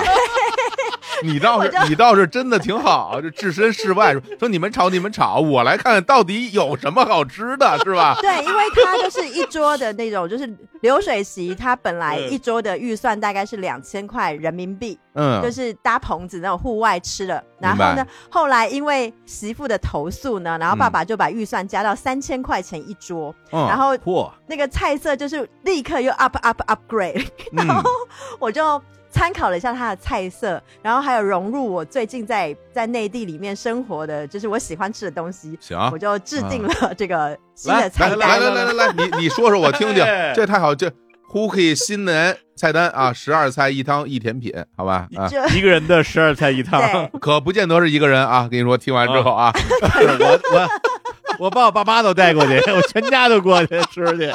来来来说吧，就是咱们吃席的时候，就是嗯不是一定要有头盘是凉菜吗？凉菜来，凉菜就应该是有一些综合拼盘嘛，里面应该就是要有小小的凉拌海蜇皮嘛，嗯，然后要有一个龙虾沙拉，就是你知道，就是龙虾把它烫熟以后切片，然后铺在那个新鲜高丽菜丝上面，然后加上一点美乃滋，就直接吃了，就很好吃。不是然后凉菜，咱就开始上龙虾了，是吗？就是第二个凉菜，龙虾沙拉。呃，啊。没有，这是第一个凉菜拼哦盘里面的其中一道菜。嗯，啊，你你您接着说啊，您接着说啊，就是一个拼盘里面会很大呀，嗯，所以它就是会有嗯好多组合，哦然后还会有乌鱼子，啊，乌鱼子，烤乌鱼子，把它切片，然后夹着那个雪梨。就是如果这里买不到，我就买那个阿克苏的那个嗯。冰糖心的苹果，然后来夹乌鱼子吃。然后一定要有那个香肠啦。那我这嗯次应该是会，我们邻居会送我那个四川的麻辣香肠，哇，好，然后我就会蒸好它之后切片，然后摆一盘，多漂亮。嗯，然后绝对不能少了，就是一定要去买一个那个新鲜的软丝，就是其实是一种乌贼，大的乌贼，哦，乌贼，然后把它，它烫熟了之后切片，切片，嗯然后沾酱油跟那个瓦萨比吃，哎呀，它就是我的凉菜拼盘，真行，这个这 仅仅是凉菜啊，这算一道菜是吗？这个这是一道菜感，觉就这道菜再倒点酱油，加上米饭就吃饱了。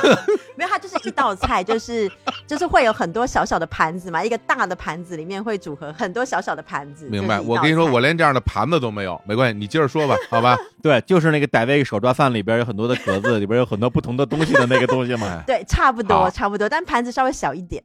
然后再来我，嗯毕竟我在广东住嘛，那我一定还要一个，就是因为刚刚上面那个拼盘它是凉凉的，嗯，然后我接下来这个拼盘呢是卤水的拼盘，它是温温的，哦，这是著名嗯。什么顺德菜里面会有那种卤水拼对。啊，然后我自己喜欢吃卤蛋，但是我要卤鸭蛋，我不要卤鸡蛋。哦，鸭蛋，哦。对，要，卤的是那种海鸭蛋，就是一定要海边长大的鸭子，嗯，油香特别浓，嗯，所以用那个鸭蛋来卤的蛋呢，又大颗又香又好吃。好，然后再来一个酱牛肉跟嗯豆干、花干，就是这个是一锅卤的嘛，一锅卤的。然后嗯还有海带啊、猪心啊，这些就是一锅卤。这个就是可以从初一吃到初十五，哎从除除夕每天切一点来吃。然后我还想要加上一个九转牛肠。你们有吃过牛肠九转牛肠吗？我没没有，啊听着都像是食神里边的哦，没有，对就是这个 是九转牛肠。九转，它是怎么九转法呢？它是把一层的牛肠套到一层牛肠上面，总共要套九层，哇你就把它想成俄罗斯套娃的概念。哇，这个太吃技术了，这个 很麻烦。对，然后嗯套完之后，然后再下去卤它。哦，对，就是要先套才能卤，因为你卤完再套是套不上去的，要套好再卤。明白，然后到时候切的横切面呢，就会像那种蛋糕，海绵蛋糕，一层一层一层，啊像那种千层蛋糕这种，对对对对对对哎，斜切刀的啊，但它是圆的，它是一个嗯。圆的，象征圆圆满满。好 啊，这是第二道菜是吧？卤水对我的卤水拼盘啊好的，嗯，好，然后第三道呢，因为刚刚都是蘸酱类的这种稍微凉菜，那我再来就是因为我也算是半个包邮区的人嘛，嗯，我就要来做一个糟卤的，算是海鲜的凉菜。哦，因为我刚刚讲的第二个卤水跟糟卤呢，都可以从初一吃到初十五。好，不是卤水跟糟卤还不一样，哎不一样。有什么区别？糟卤它自己有一个卤汁，然后你用嗯。加上黄酒，然后还有加上一些中药材，嗯，做着自己每一家有不同的卤汁。嗯。然后今年我就会卤那个醉虾，就是要买那个大只的基尾虾，就是烫熟之后，然后把它丢下去卤，然后也会卤那个醉的海螺，小的海螺。哎，好吃。啊，海对，小的海螺，然后烫熟之后，不能烫非常非常熟我，一定要烫到那种九分熟，然后再嗯丢下去糟卤，然后顺便呢分开另外一盒，然后卤一下那个我的鸡腿，把那个鸡腿的那个骨头去掉，嗯，去骨鸡腿，然后直接泡在那个糟卤汁里面，就是醉鸡腿了。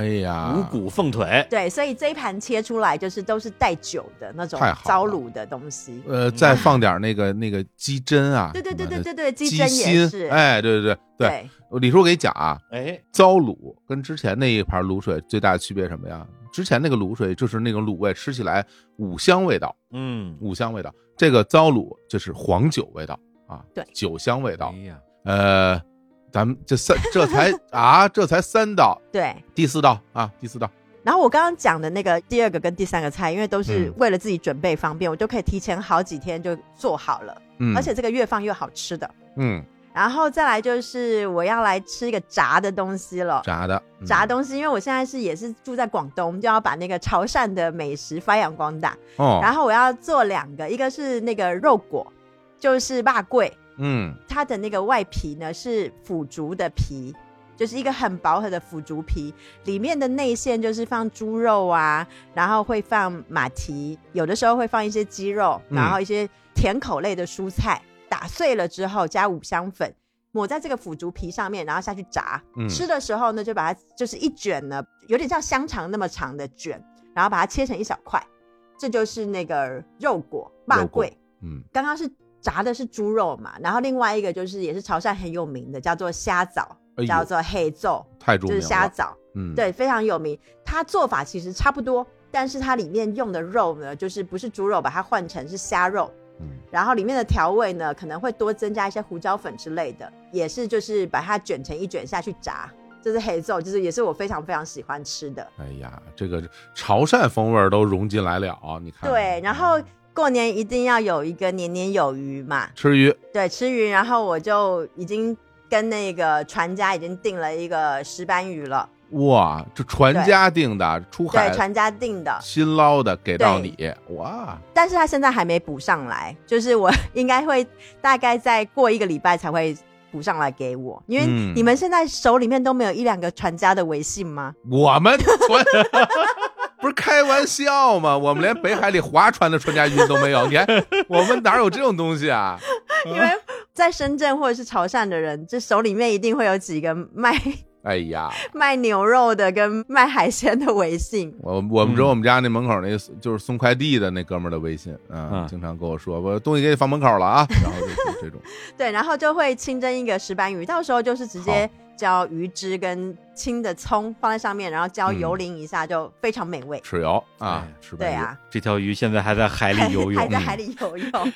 然后呢，也跟那个同一个船家订了花蟹，花蟹，什么叫花蟹啊？就是海里面的一种螃蟹。就是哦，身上花花的，就是很漂亮，的然后它身上就哎是会有斑点，斑点的，螃蟹里面的草间弥生。哎呀呵，草间弥生只是作品是那样，它并不长那样啊，就是 这是 作品，作品的波点，全是波点，妈呀，然后炒花蟹蒸米糕，啊蒸米糕，因为蒸米糕哦，平常在就是台南的那个半桌菜呢，他们是用红鲟，嗯，红鲟是另外一种螃蟹，但是它现在不是时令，明白，所以我现在要买的是花蟹，就是海里面的螃蟹，然后会拿来蒸米糕。米糕就是糯米饭，就是拿香菇、香菇，然后还有那个虾干呐、然后爆香，还有猪肉，然后拿猪油爆香之后，加点酱油，加点五香粉。哦，别忘了一定要放红葱头的爆香，红葱头的爆香，对，然后把这个糯米放下去，就是炒到半熟之后呢，就把它捞到一个盆子上面，然后就拿上大火去蒸它，然后上面就要铺满了这个花蟹。蒸的时候呢，那个花蟹的汁就会流到那个米饭里面，所以米饭里面就会吸收花蟹的 日日月月精华。华，我都学会了。对，日月精华。然后这个所谓的花蟹蒸米糕，这是里面的一个小主食。小主食好，对，因为平常我是吃那个炒米粉，但是觉得今年要有虾，要有蟹，所以就是吃了这个花蟹蒸米糕。嗯，还有呢，然后一定要有一只鸡嘛，但是你们记得，就是我们家会有三牲，会有一只鸡，三生，对，会有一只鸡。对，但是因为你知道我在这里，就是又不让放炮，又不让拜拜，就是不是不让，应该是说会污染空气，所以我就没有办法大张旗鼓的拜拜跟烧纸钱，所以只能把那只鸡呢早早的就拆解了它，两只鸡腿已经拿去做醉蟹了，然后剩下的鸡 就把它剁块，然后做那个白切鸡或者是做葱油鸡，嗯现在还没有想好。好啊，，对，就桌上一定会有一盘鸡这样子，嗯，然后再来会可能就再做一些放在砂锅里面那种包的菜，就是刚刚好像有一个听众留言嗯，讲的全家福，全家福，对，就是我这次也要做全家福，我也要自己做蛋饺，然后我跟那个福州的那个卖鱼丸的，就是福建的卖鱼丸包心鱼丸，我已经采购了鳗鱼王、鳗鱼丸、海鳗鱼丸、你把自己给摔一跟头，已经。海鳗鱼丸，嗯然后有包心的，好难讲啊，就人家定了。我就是会把这个蛋饺啊，然后跟这个包心鱼丸，还有海参泡发的海参，用白菜打底，然后把它就是用砂锅炖了，然后直接淋上一些煮鸡的高汤，就非常美味了。这个很简单，做的很简单。我这还简单，自己做蛋饺说很简单。好，对，然后要吃了一个一个猪嘛，就是我现在幻想就是我家有杀一只猪，但是所以我 我所以我可能有是不是也有杀猪的人的微信啊？呃，我的确是有一个杀猪的，而且这个杀猪的这个猪是云南的猪，是大力的猪，然后杀猪杀到我们这儿来了。然后所以我会做一个比较偏台式口味的那个笋丝猪腿，哦，就是它其实是那个蹄膀猪蹄膀。哦，然后会用甘蔗打底，因为去我们就没有放白糖，就是用甘蔗打底，嗯。也是酱油啊，然后酒啊这些香料，然后去炖这个猪蹄，然后炖到最后。猪蹄炖好之后呢，要去炒那个笋丝，笋丝也要爆香，就是这边讲的这叫腌笋，腌笋的笋丝，比如说天目山的腌笋的笋丝就很好吃，嗯。然后我就会买这个笋丝，然后用那个卤蹄膀的那个汁去焖它，然后就会完成这个笋丝猪蹄，很好吃，这是其中的一道菜。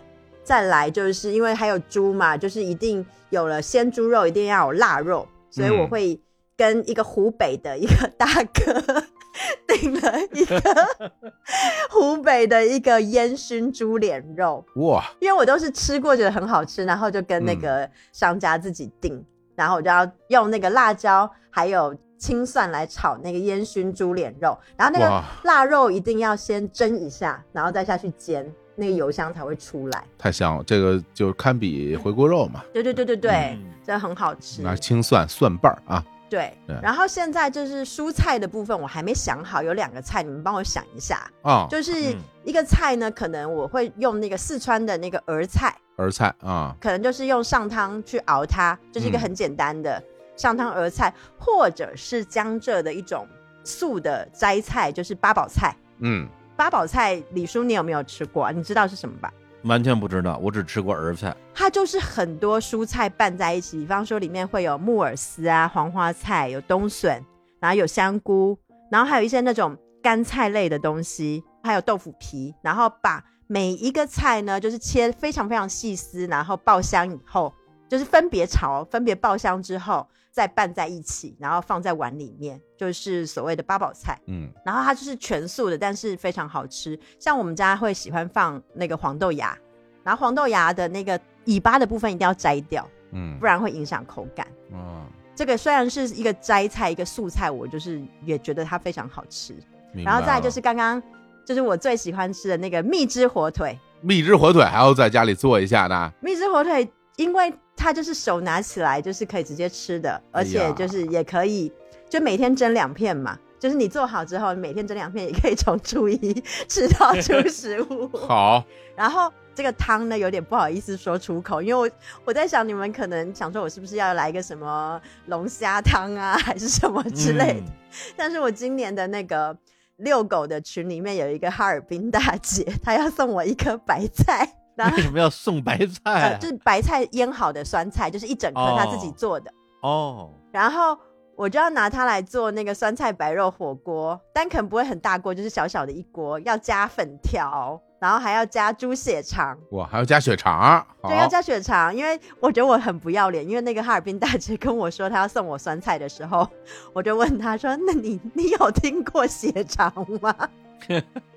然后我就跟她要了一个血肠，所以她这个酸菜跟血肠正在来我家的路上，嗯，他从哈尔滨就是寄给我。好嘛，对呀、这几个菜了，几个菜了，这是，呃，就十二个菜了，一个汤了。哇，天哪，然后最后一个甜点已经想好了，就是我虽然菜里面没有芋头，但是我要买那个芋头来做那个芋泥白果，就是拿那个芋头把它蒸熟了以后，然后压扁，还有猪油，要拌一点猪油跟糖，把它拌在一起，最后上面会放白果。有一点点白果泥跟白果，然后做装饰，然后这个呢，就热的吃跟冷的吃都好吃。嗯，而且我就是一颗芋头就可以做一份，我就觉得啊，过年一定要吃的那个就是芋头，你过年一定要吃的东西太多了，每个东西都是过年一定要芋吃。头要吃啊，因为吃了就会很富裕，哇，天哪，我就 是一定要吃。我我真没想到啊，我真没，哇，太好了，这个、呃很富裕，好，好，无力反驳。但每一个菜我都在想一个吉祥话，好了，到时候写个菜单，把它用吉祥话表达出来，你一定可以的，写长汤就长长久久之类的。血肠都长长久久啦，对，所以这就嗯。是我今年过年嗯，希望幻想中的年菜，然后其中有几个已经订货了。嗯，哎，没有主食吗？你这里面主食刚刚有啊，有一个蒸米糕，但是我也可以加码另外一个，就是也可以加码一个面，嗯因为之前在北方的时候，不是都会吃那种，就是有一种叫豆角蒸面吗？哎，扁豆焖焖面扁豆焖面，哎，啊，扁豆焖面。然后后来我不小心在比较富裕的海边发现了他们也有焖面这件事情，就是也是会拿那个油面，然后上面放海虾，淋上一些那种海鲜汁下去蒸。然后我就想说，如果我要做的话呢，就会再做一个海虾蒸油面，然后嗯可能可以放一点鲍鱼，然后用鲍汁去熬它。啊。你说那个嗯，订票吧，就还 他吃不了，我告诉你，浪费浪费了了，大过年的那么多吃吃不了，你啊！对，得去得去，而且你这一大桌，你看着你满满当当啊，嗯洋洋洒洒的，你缺道菜，你知道吗？缺什么呢？臭鸡臭，鸡蛋，我给您送过来了。我和臭鸡蛋一起来了，然后会拿臭鸡蛋丢我，去出去出去。臭 鸡蛋在这堆菜里边就堪比这个菜品中的唢呐。我告诉你啊，只要他一来，别的菜就黯然失色了。不是臭鸡蛋，就相当于大观园里边的李逵。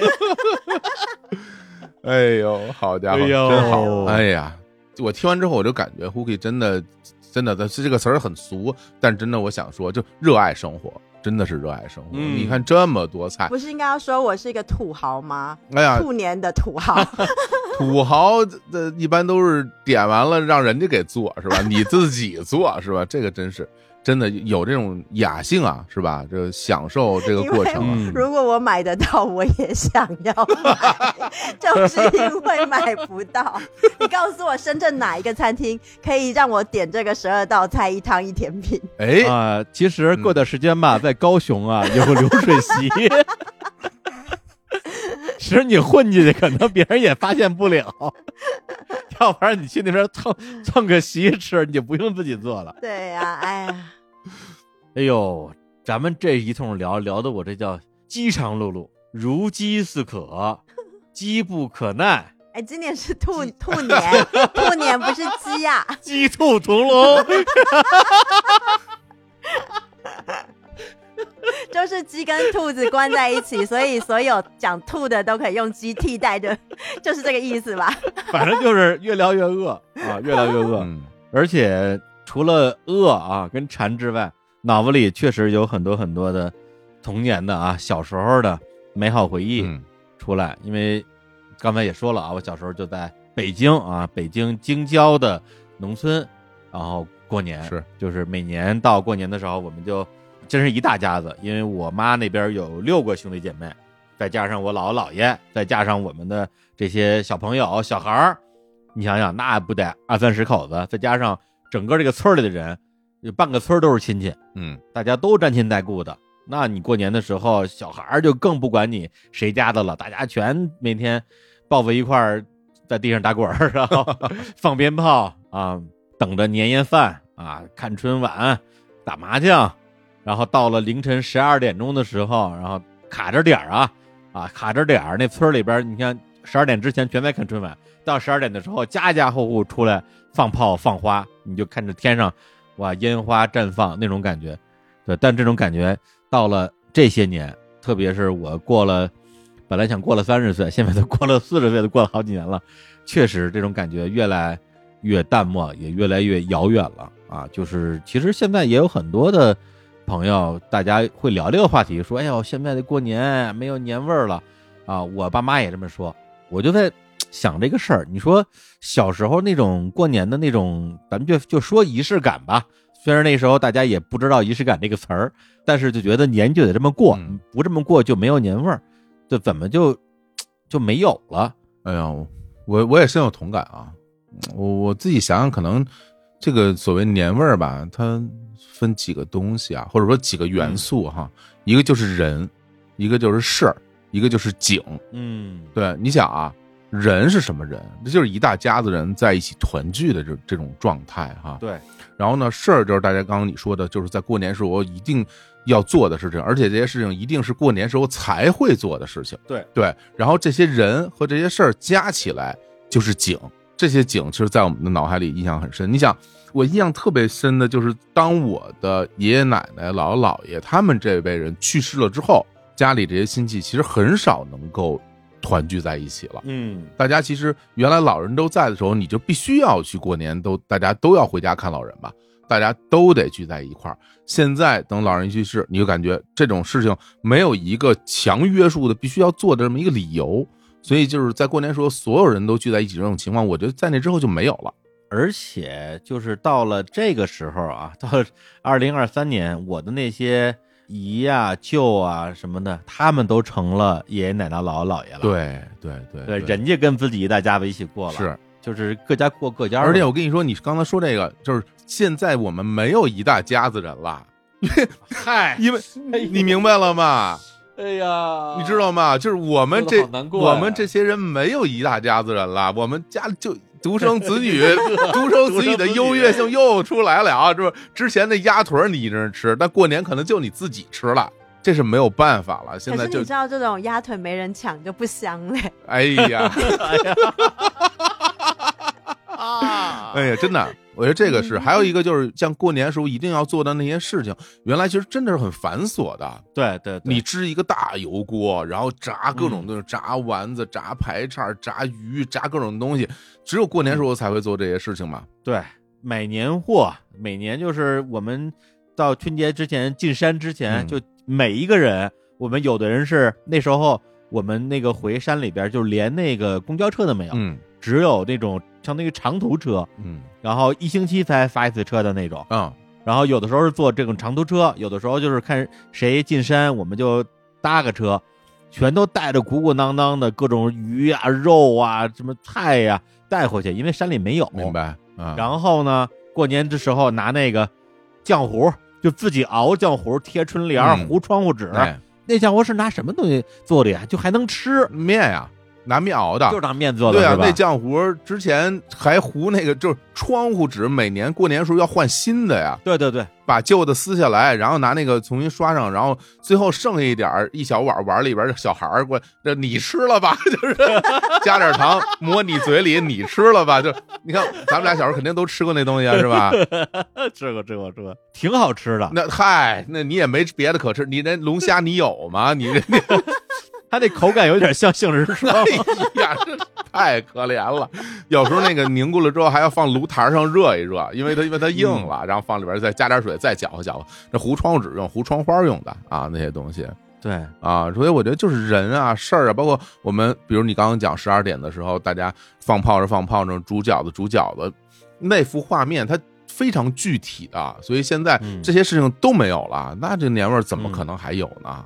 对，而且就是咱们小时候是小孩儿嘛，嗯爸爸妈妈就算是中年人，嗯还有爷爷奶奶、姥姥姥爷。那现在呢，我们的爸妈成了老年人了，嗯咱们变成中年人了，是，那咱们的同龄人基本上大部分也都有小孩了。整个人的那个那个状态也不一样了。这时候你再说啊，我去找我的小伴儿，找我的小伴儿，大家过年一起放炮去。嗯，你的小伴儿全跟家带孩子呢，谁陪你放炮去啊？真是，对，就是人也变了，嗯而且哎呀，就怎么说呢？这么说的话，确实有点伤感。而且我们在做那个调查问卷征文的时候，还专门问了一个问题，就是说今年过年你还能够吃上你心心念念的这些过年菜吗？然后大部分人啊，我看了一下，大概百分之七八十的朋友留言都是吃不着了，要不然就是今年吃不着了，要不然就是很久都吃不到了，因为变了。对，就是这样的一个情况。所以 这么说起来，还确实觉得有点无奈吧？对，因为你也不可能不变化，对吧？对对对对，嗯吃不到了这个事儿，我也真的也很有同感。我觉得我妈应该也很有同感。就是当我、呃姥姥去世之后，我爸妈有时候在家聊天儿，然后我们家有时候也会吃面条嘛，对吧？北京人很经常吃面条，然后每次吃面条，我爸都说说，哎呀，说你这个面条做的 比他姥姥做的还是还是差一些啊，就是说你这个味最终的味道做出来，虽然工序都一样，但味儿就是不一样啊。但一般大家就是这种半开玩笑似的去吐槽这个手艺的时候呢，因为我妈其实是很自豪于自己的这个做饭手艺的。每次他一讲说你这个菜什么不太行，他可就不高兴。但是说到这一点的时候，他一般都说：“哎，还真是这个东西啊，我还真是做不出来我妈的那个味道。嗯然后你说到我这一辈人，我连和面都不会，就是我还会点炒菜什么，但是面食我一点儿都不会。我其实都挺发愁的。有时候去我妈那儿，我妈问我说吃什么，我说我要吃肉饼，然后她给我烙肉饼。嗯但是这个东西就只有她会做啊，我是一点都不会。然后有时候他一边吃还跟我说：“哎，说你这老上我这儿吃肉饼了，以后没人给你做了，你怎么办呀？”我认真思考过这问题，真的答案就是没法办啊，那就是没有办法办，吃不着就是吃不着。对啊，你说这个就是我奶奶熬的白菜嗯啊，就她去世之后，没有人能熬出那么烂、那么香的白菜。是吧？然后我姥姥炒的蛋炒饭，就是我每一回回到那个山里边，有时候晚上挺晚的了，八九点钟，我姥姥说：“哎，给你炒个炒饭吧。”就拿那个火炕底下的那个嗯地火，然后炒个蛋炒饭。她每回都会放一点韭菜，嗯就特别香。然后好像就是上次我回我爸妈家的时候，我就突然跟我妈说：“我说明天早上我吃蛋炒饭，你炒蛋炒饭的时候你放点韭菜。”我说我以前我姥就特别喜欢放韭菜，我妈说啊啊行，我给你放吧。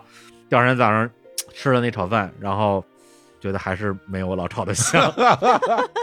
哎呀，就是这种。我跟你说哎真的，尤其是像这种，比如炒饭呐、炒饼啊，就这些东西，真是一人一个味道，嗯，都不是一家一个味道了，就是一人一个味道。这个玩意儿真是学不来，没有吃不着了，那就真的是没办法了。嗯，嗯，刚听你们讲那么多啊，就是说什么没有过年的味道啊，这东西吃不到啊。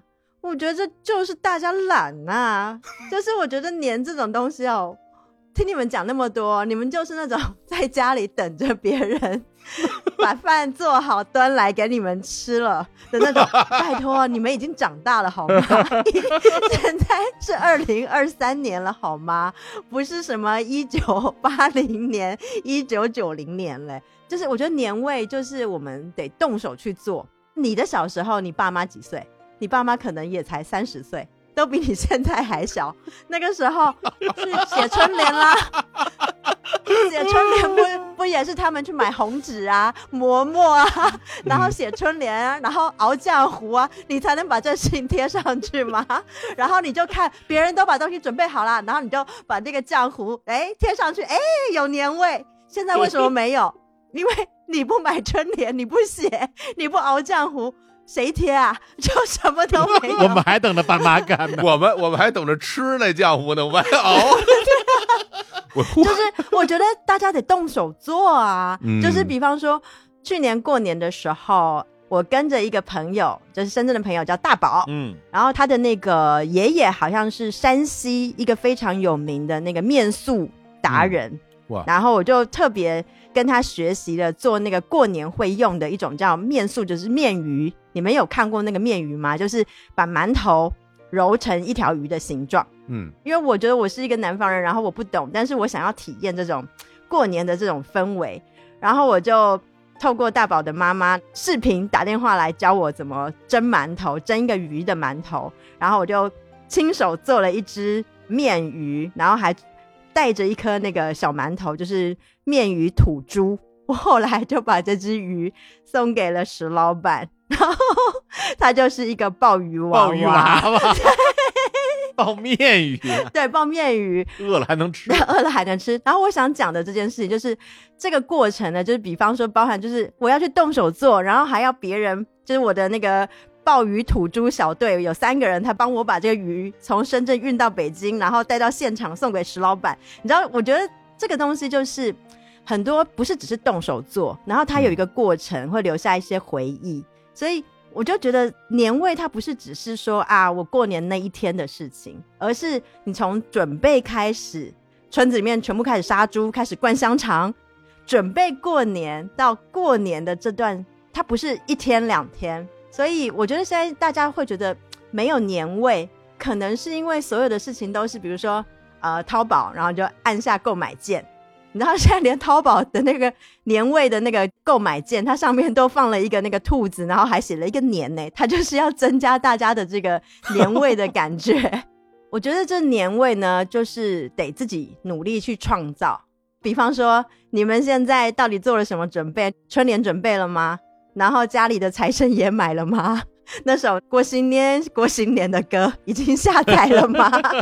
就是这个都是一个你知道准备过年的感觉。就是我觉得我可能今年在深圳可能是一个人过年，因为没有亲戚朋友，有朋友，但是就是如果是亲人的话，就是我自己一个人。但是我要让自己的你知道把自己做强做大，就是把自己的年味做到 一个人也要打出气势来，一个人也要打出气势，就是比一个村子的过年还要豪华。我觉得年就是得自己去创造的年味，嗯，对吧？对对对对对，我我觉得胡 K 说的太对了。其实你仔细想想，年到底是个什么东西？在不同的国家、不同的文化里边，他们的那个相当于我们的新年的那个日子都不一样。嗯，对啊，什么圣诞节啊，然后日本过的是阳历的那个新年啊，对对，大家也都很热闹。但实际上，如果因为所谓的日历这个东西，就是人类发明出来用来 记时间比较方便的一个东西。如果你抛开日历这个东西不谈的话，其实年也只不过是一年之中的普通一天而已。嗯，对，那么为什么它会变得有意义？为什么会变得很特别？呃，就是因为我们需要这样一个节日去庆祝、去团聚、去团圆，然后大家去聊天儿、去吃浆糊、去放鞭炮。对，你看，就小时候那些事儿嘛，赶集、放鞭炮，北方吃饺子，南方吃汤圆儿，这就是我们的那种真正意义上的年味儿。所以年味儿，我觉得并不是说咱们这期节目前面啊，包括大家留言我们说的那些，说我们在过年的时候吃到了什么东西，往往都是别人做的东西，而是在过年的时候，我们跟谁在一起做了什么事情。嗯嗯，对，这个才是真正的年味儿。对，就像我其实今年有一点特别想家，因为就是像上次录音的时候分享，就是比如说我爸爸生病啦等等的，其实我会不时的，就是脑中会浮现一些小时候，比如说跟爸爸或跟爷爷奶奶相处的画面。最近常常我就会想起，就我爷爷小时候带我去菜市场买那个过年要吃的小点心，有一个东西叫玛瑙，我不知道你们有没有听过，它就是有一种米食，里面是把米就是发酵之后，然后放在油锅里面炸，炸起来是软软的、松松软软，然后外面会裹一层花生粉的糖，或者是说它会裹一层就是麦芽糖，上面去沾那个我们讲爆米花爆的米花，嗯。然后可是不好买嘛，我今年也没回台湾，而且这个东西我也没有办法从台湾带过来，然后我就动了脑筋想说，哎，我这吃的不就是福建的味道吗？所以我就上淘宝的网店开始找，哎，开始发现那个福建的永春，永远的永，然后春天的春，那边很多是那种小小的点心，跟我小时候爷爷带我去买的那个点心基本上是一模一样哎、因为我们的老家其实也算是福建漳州那边的，然后我就很认真的，就是其实上个礼拜、上个星期我就买了一些来试吃，吃完之后整个就觉得太好吃了，就是完全回想起那个小时候还有家乡的味道，你会思念那个味道。然后我就会想起爷爷牵着我的手的那个画面。它不光光是过年，或许它就是一种爷爷带我去认识这个东西，然后现在我记得了。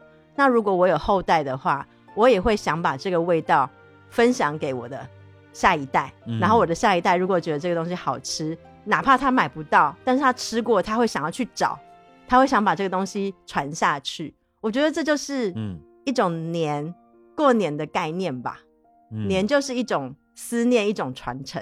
对，因为我们录这节目之前啊，我们看了思念食品今年拍的一个新的广告片儿广告片儿的主演呢是我们日常公园的老朋友李雪琴。对，大家好，我李雪琴。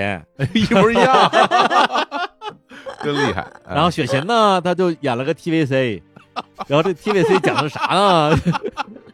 就是这这瘾吧，就越长越大，发现自己的东西越丢越多，丢掉了儿时的天真，真是，包括小时候什么捉迷藏啊这种简单的快乐也都没有了，包括全家一起吃团圆饭的记忆就变得很遥远了吧。特别是刚才小伙子说的，小时候都是一大家子人，现在你连一大家子人都没有了，对是吧？那个气氛肯定不是那个气氛了。其实看完之后还是让人心里有挺多感慨的。嗯。然后，因为一开头他就在里边说嘛，说说原来自己是一个喜欢扔东西的人，然后后来发现，其实自己现在要做的是找回过去很多的记忆什么的。嗯然后我就想到，其实我觉得最近这些年会有这种情况出现，就是忽然间某一天想起了自己小时候的一个什么东西，一个玩具啊，一本书啊，或者是一一个什么东西，然后当我再想去找的时候，其实都不在身边了。嗯，一方面，其实我原来是一个挺爱扔东西的人，对你挺爱扔东西的。对，然后再加上这几年其实过得的确是有点颠簸，因为这些年搬了多少次家呀，都记不清楚了，搬了好多好多次家。然后在这个过程里面，有时候你会你会跟自己说，就是我为什么要把那些东西扔掉？其实是因为我要搬家，我不好拿。嗯但是实际上你你认真想想，不是这样的，就是你如果真的想拿的话，你是可以拿的。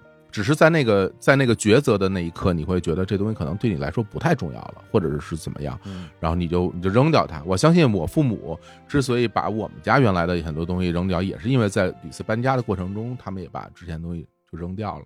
然后说现在嗯再回头看的时候，的确是很难再找到原来的那些带有你思念印记的物品啊。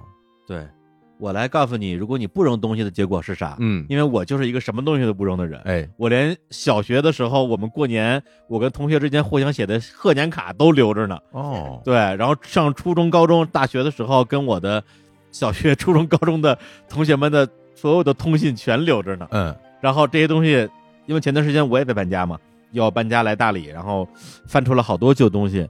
让我看到这些儿时旧物的感觉，就是好怀念，好怀念，好怀念啊！回不去了，回不去了，回不去了。然后，然后就赶紧装箱子里，大包儿，胶条给它封起来。哦。哎呀，这么一说，没有真的看到，可能让心里还能更好受一点儿，是吧？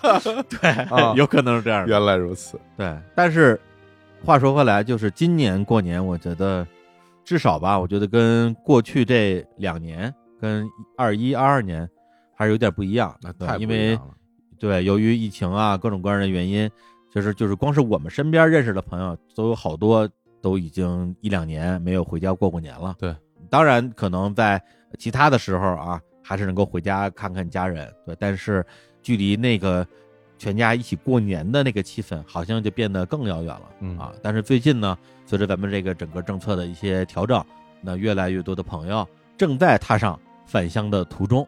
啊，我昨天还跟六月说，我说下礼拜五可能就回北京了，咱们北京同事大家一起聚一聚吧。他说，北京同事好多都回老家了，哎回老家过年去了。是的，我说这这个这个也挺好，因为我也是回老家过年。嗯对，就是这种心情，说实话，我觉得还是挺温暖的。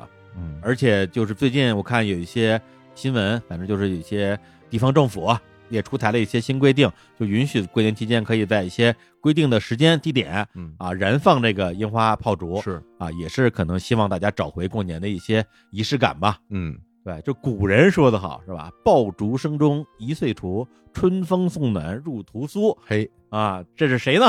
这王安石呃不记得了 王安石，王安石，王安石，王安石，啊，对，在这个过程中，年味儿在今年我相信也会逐渐的再回到我们身边。是，而且差不多俩星期之前吧，我跟我们公司三个零零后的小朋友录节目的时候，听了他们讲了好多过年吃什么啊，过年玩什么。呃，说实话，对我影响挺大的，嗯因为今年过年其实我是有有过吧不回家过年的打算的，然后我有其他的一些计划吧，然后也做好了跟我妈商量商量，能不能今年不回家过年的可能性。但是真的是录完那些节目之后，我又想了几天，我觉得还是得回家过年，还是得回家过年。当我想通这件事儿之后啊，因为这个事儿，说实话，我纠结了得有小一个月的时间，就是天天愁这件事儿，我今年要不要回家过年？当我把这个事儿真的想通了之后，真的觉得一方面觉得特别释然，一方面会有一种感觉，就是这个其实就是我一直在我心里的那个答案。其实我心里是有答案的。我说李叔，你有什么好考虑的、啊？你回家不就躺着吗？也没人叫你烧菜，也没人叫你贴春联，你到底有什么好犹豫的？不行，那不行。今年我我要向护卫看齐啊！我今年不能回家当个白吃宝，这是那你说说你要干啥？这是我妈我妈的措辞，就是就是个白吃宝啊！我这今年不能白吃宝了，我今天回家我得干活啊，干干体力活。腌啊一坛子臭鸡蛋，这就是你你你不得扫扫地啊，搬搬饭桌，拿拿饭碗，盛也也就是这点体力了啊，就呵。我当时我还想听呢，我说这说李叔要干点体力活，有多少体力活让你干？好吧，哎嗯嗯，那今年不一样了，今年我要做一件我爸妈从来没有在过年的时候做过的事儿哦，让他们有一种新鲜的体验。我要煮一碗思念汤圆。嚯，今年我们都是南方人，哎，什么措辞啊？这是什么 slogan？我但是但莫莫名其妙非常有感染力，这个东西。我们要过一个南方的春节呀，从来没有过过呀，没有吃过你们的什么龙龙龙虾呀、鲍鱼啊、腌笃鲜呀、什么蛋饺啊、呃雪雪蛤呀，对我我思念汤圆吃起来。哎而且我跟你说，就是不得不坦言啊，我我个人是这个冷冻食品的这个爱好者。工作比较忙啊，工作比较忙，生活比较忙碌，就是在大家经常以以我以这种什么生活家的姿态呈现，但是很惭愧啊，我这生活家很多时候也这个冷冻食品对我来说很重要。火总，你不是平常都自己买菜做饭吗？哎呀，这个惭愧啊，是有点惭愧。那个我我不会做面食，你北京人，你不做面食 我，不会啊，我一点都不会。然后你怎么长大的？那我真的没办法，我不会和面啊，呃，什么这种带馅儿的东西，包括烙饼，一概都不会。所以我自己有的时候就是想吃饺子呀，什么这种面食，包括汤圆、元宵什么的，那就真的没有办法。要不然呢，就打电话给我妈，我说啊，我这回家了啊，明天那个包饺子吧，说吃馅饼、肉饼，好不好啊？要不然呢，我就只能自己去超市就买这种冷冻的产品来吃。我爱吃甜食嘛，大家都知道，所以汤圆我就经常买。哎，可是冷冻食品里面我好像没看过元宵，啊，有吗？好像还真是，就几乎是没有的。平时你想吃到元宵都很难，因为那个元宵它都是时令的，就就在正月会有卖的，所以你看有时候很多卖元宵店都要排一大队嘛。但是那个汤圆其实是一年四季都有卖的，就你到超市里去买这种冷冻的这种汤圆都可以买得到。就比如咱们这个思念汤圆，它在超市有自己专门的那种柜台和冷柜的，一般你就能买得着。所以我一般都会去买一些自己备着，然后我就不把它当做一个所谓的那种节日的食物来吃了。一年四季我都会吃，甚至有时候我我把它当做早餐来吃。早上起来就煮一份儿香甜软糯，呃，非常好吃。其实就是你还是吃汤圆嘛，不就是加入我们南方人的阵营了吗？对对对，背叛你的北方故乡了，对吧？对，那没办法，这汤圆摆着方便是吧？那吃粽子我也喜欢吃肉的，我已经完全背叛了我的北方 Welcome to 南方。故乡。好嘞，好嘞。而且就是我也经常会买好多饺子，就是这种冷冻的食品。就北方吃饺子这件事儿很重要，而且特别频繁，动不动就吃饺子。什么小年啊，腊月二十三就要吃饺子，然后呢，大年三十晚上也得吃饺子，然后初一、呃破五，呃就连续吃饺子。我觉得应该出一个日历，就是北方人到底有哪一天不吃饺子的？嗯，那就很少啊。没有 很少，没有。对，但是这里对我来说就有一个很大的问题，就是过年的时候我不一定永远在我父母家待着呀，但我自己又不会做，那我就只能提前买了，就冷冻食品买好了，冷冻的饺子在冰箱里面冻着，然后到该吃的时候拿出来煮，这就是仪式感啊，年味儿什么这个东西。所以说这么多，然后还号称是美食家，其实你 就是不会包饺子嘛，对对对对反正不会自己动手做。对对对，你今年要不要自己动手丰衣足食一下？嗯。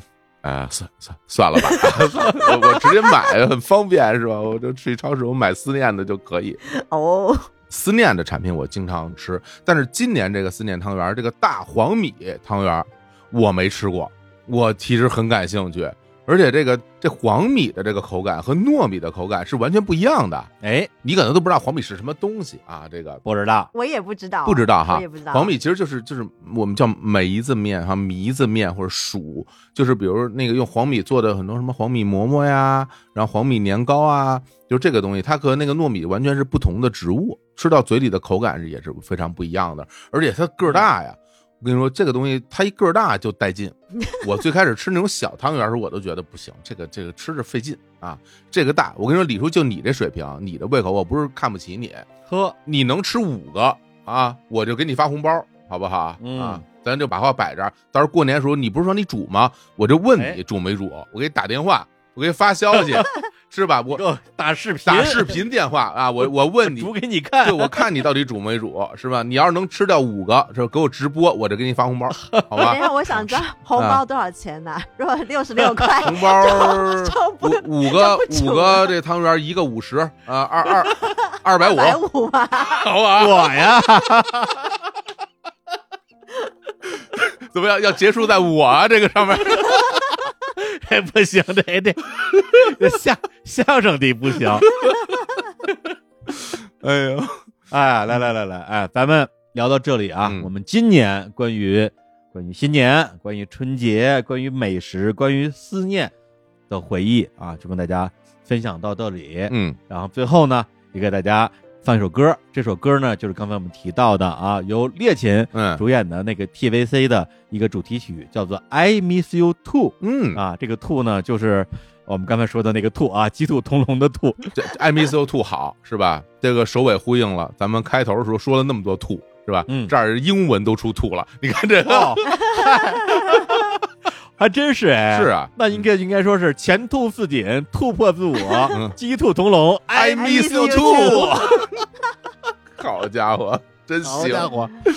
哎那这首歌是怎么来的呢？因为我们说到兔子啊，脑子里边就会蹦出一首童谣啊，叫“小白兔白又白，两只耳朵竖起来，爱吃萝卜爱吃菜，一蹦一跳真可爱”，是吧？咱们小时候都听过这个童谣。这恨不得是我小时候学会的第一个。对啊，这个旋律我们都太熟悉了。嗯，小白兔白又白，两只耳朵竖起来，是吧？这不是小燕子吗？这个 什么东西啊？你还是想糊弄我啊？你跑这儿来？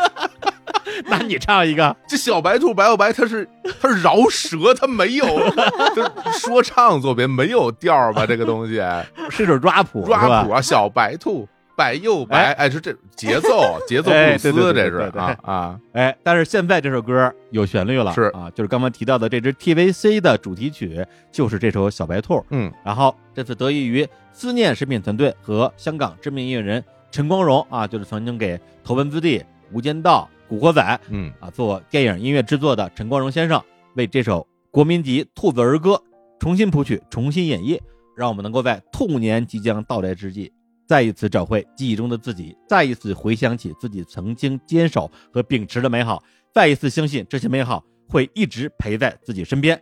在这里，再一次感谢思念食品对本期节目的赞助，美味怎能不思念？兔年马上就要到了，希望大家也都能够做回蹦蹦跳跳、真可爱的小兔几，也希望大家可以把心里的思念说出来，对那些好久不见的家人和朋友说一句“我很想你，I miss you too，”。那节目最后呢，我们就把这首歌献给大家嗯啊。我们呢也聊了这多少个小时的这个美食啊啊，现在也该回去吃饭去了啊。我看看我刚刚下单的这思念食品啊，嗯大黄米汤圆啊，是不是已经到货了？按照我的经验呢，应该没那么快，所以呢，我今天晚上估计呢就得吃我前两天在大理的业余路的东北饺子馆打包的冷冻饺子。过年了，让我们吃饺子。新的视频也有饺子哦。好，吃饺子。哎，在这里我们给大家拜年拜啦！新年快新年快乐！快乐快乐拜新年拜年拜年拜年拜年红包拿来，红包拿来。小白兔，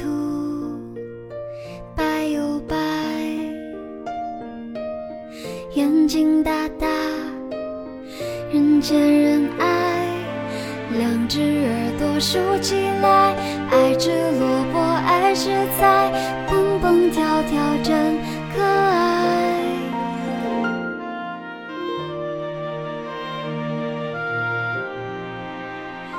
小白兔，白又白，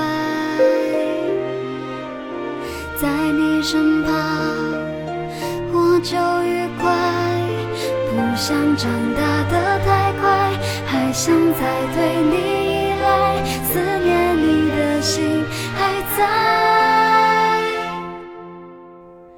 I miss you too, I miss you too, I love you too, I miss you too.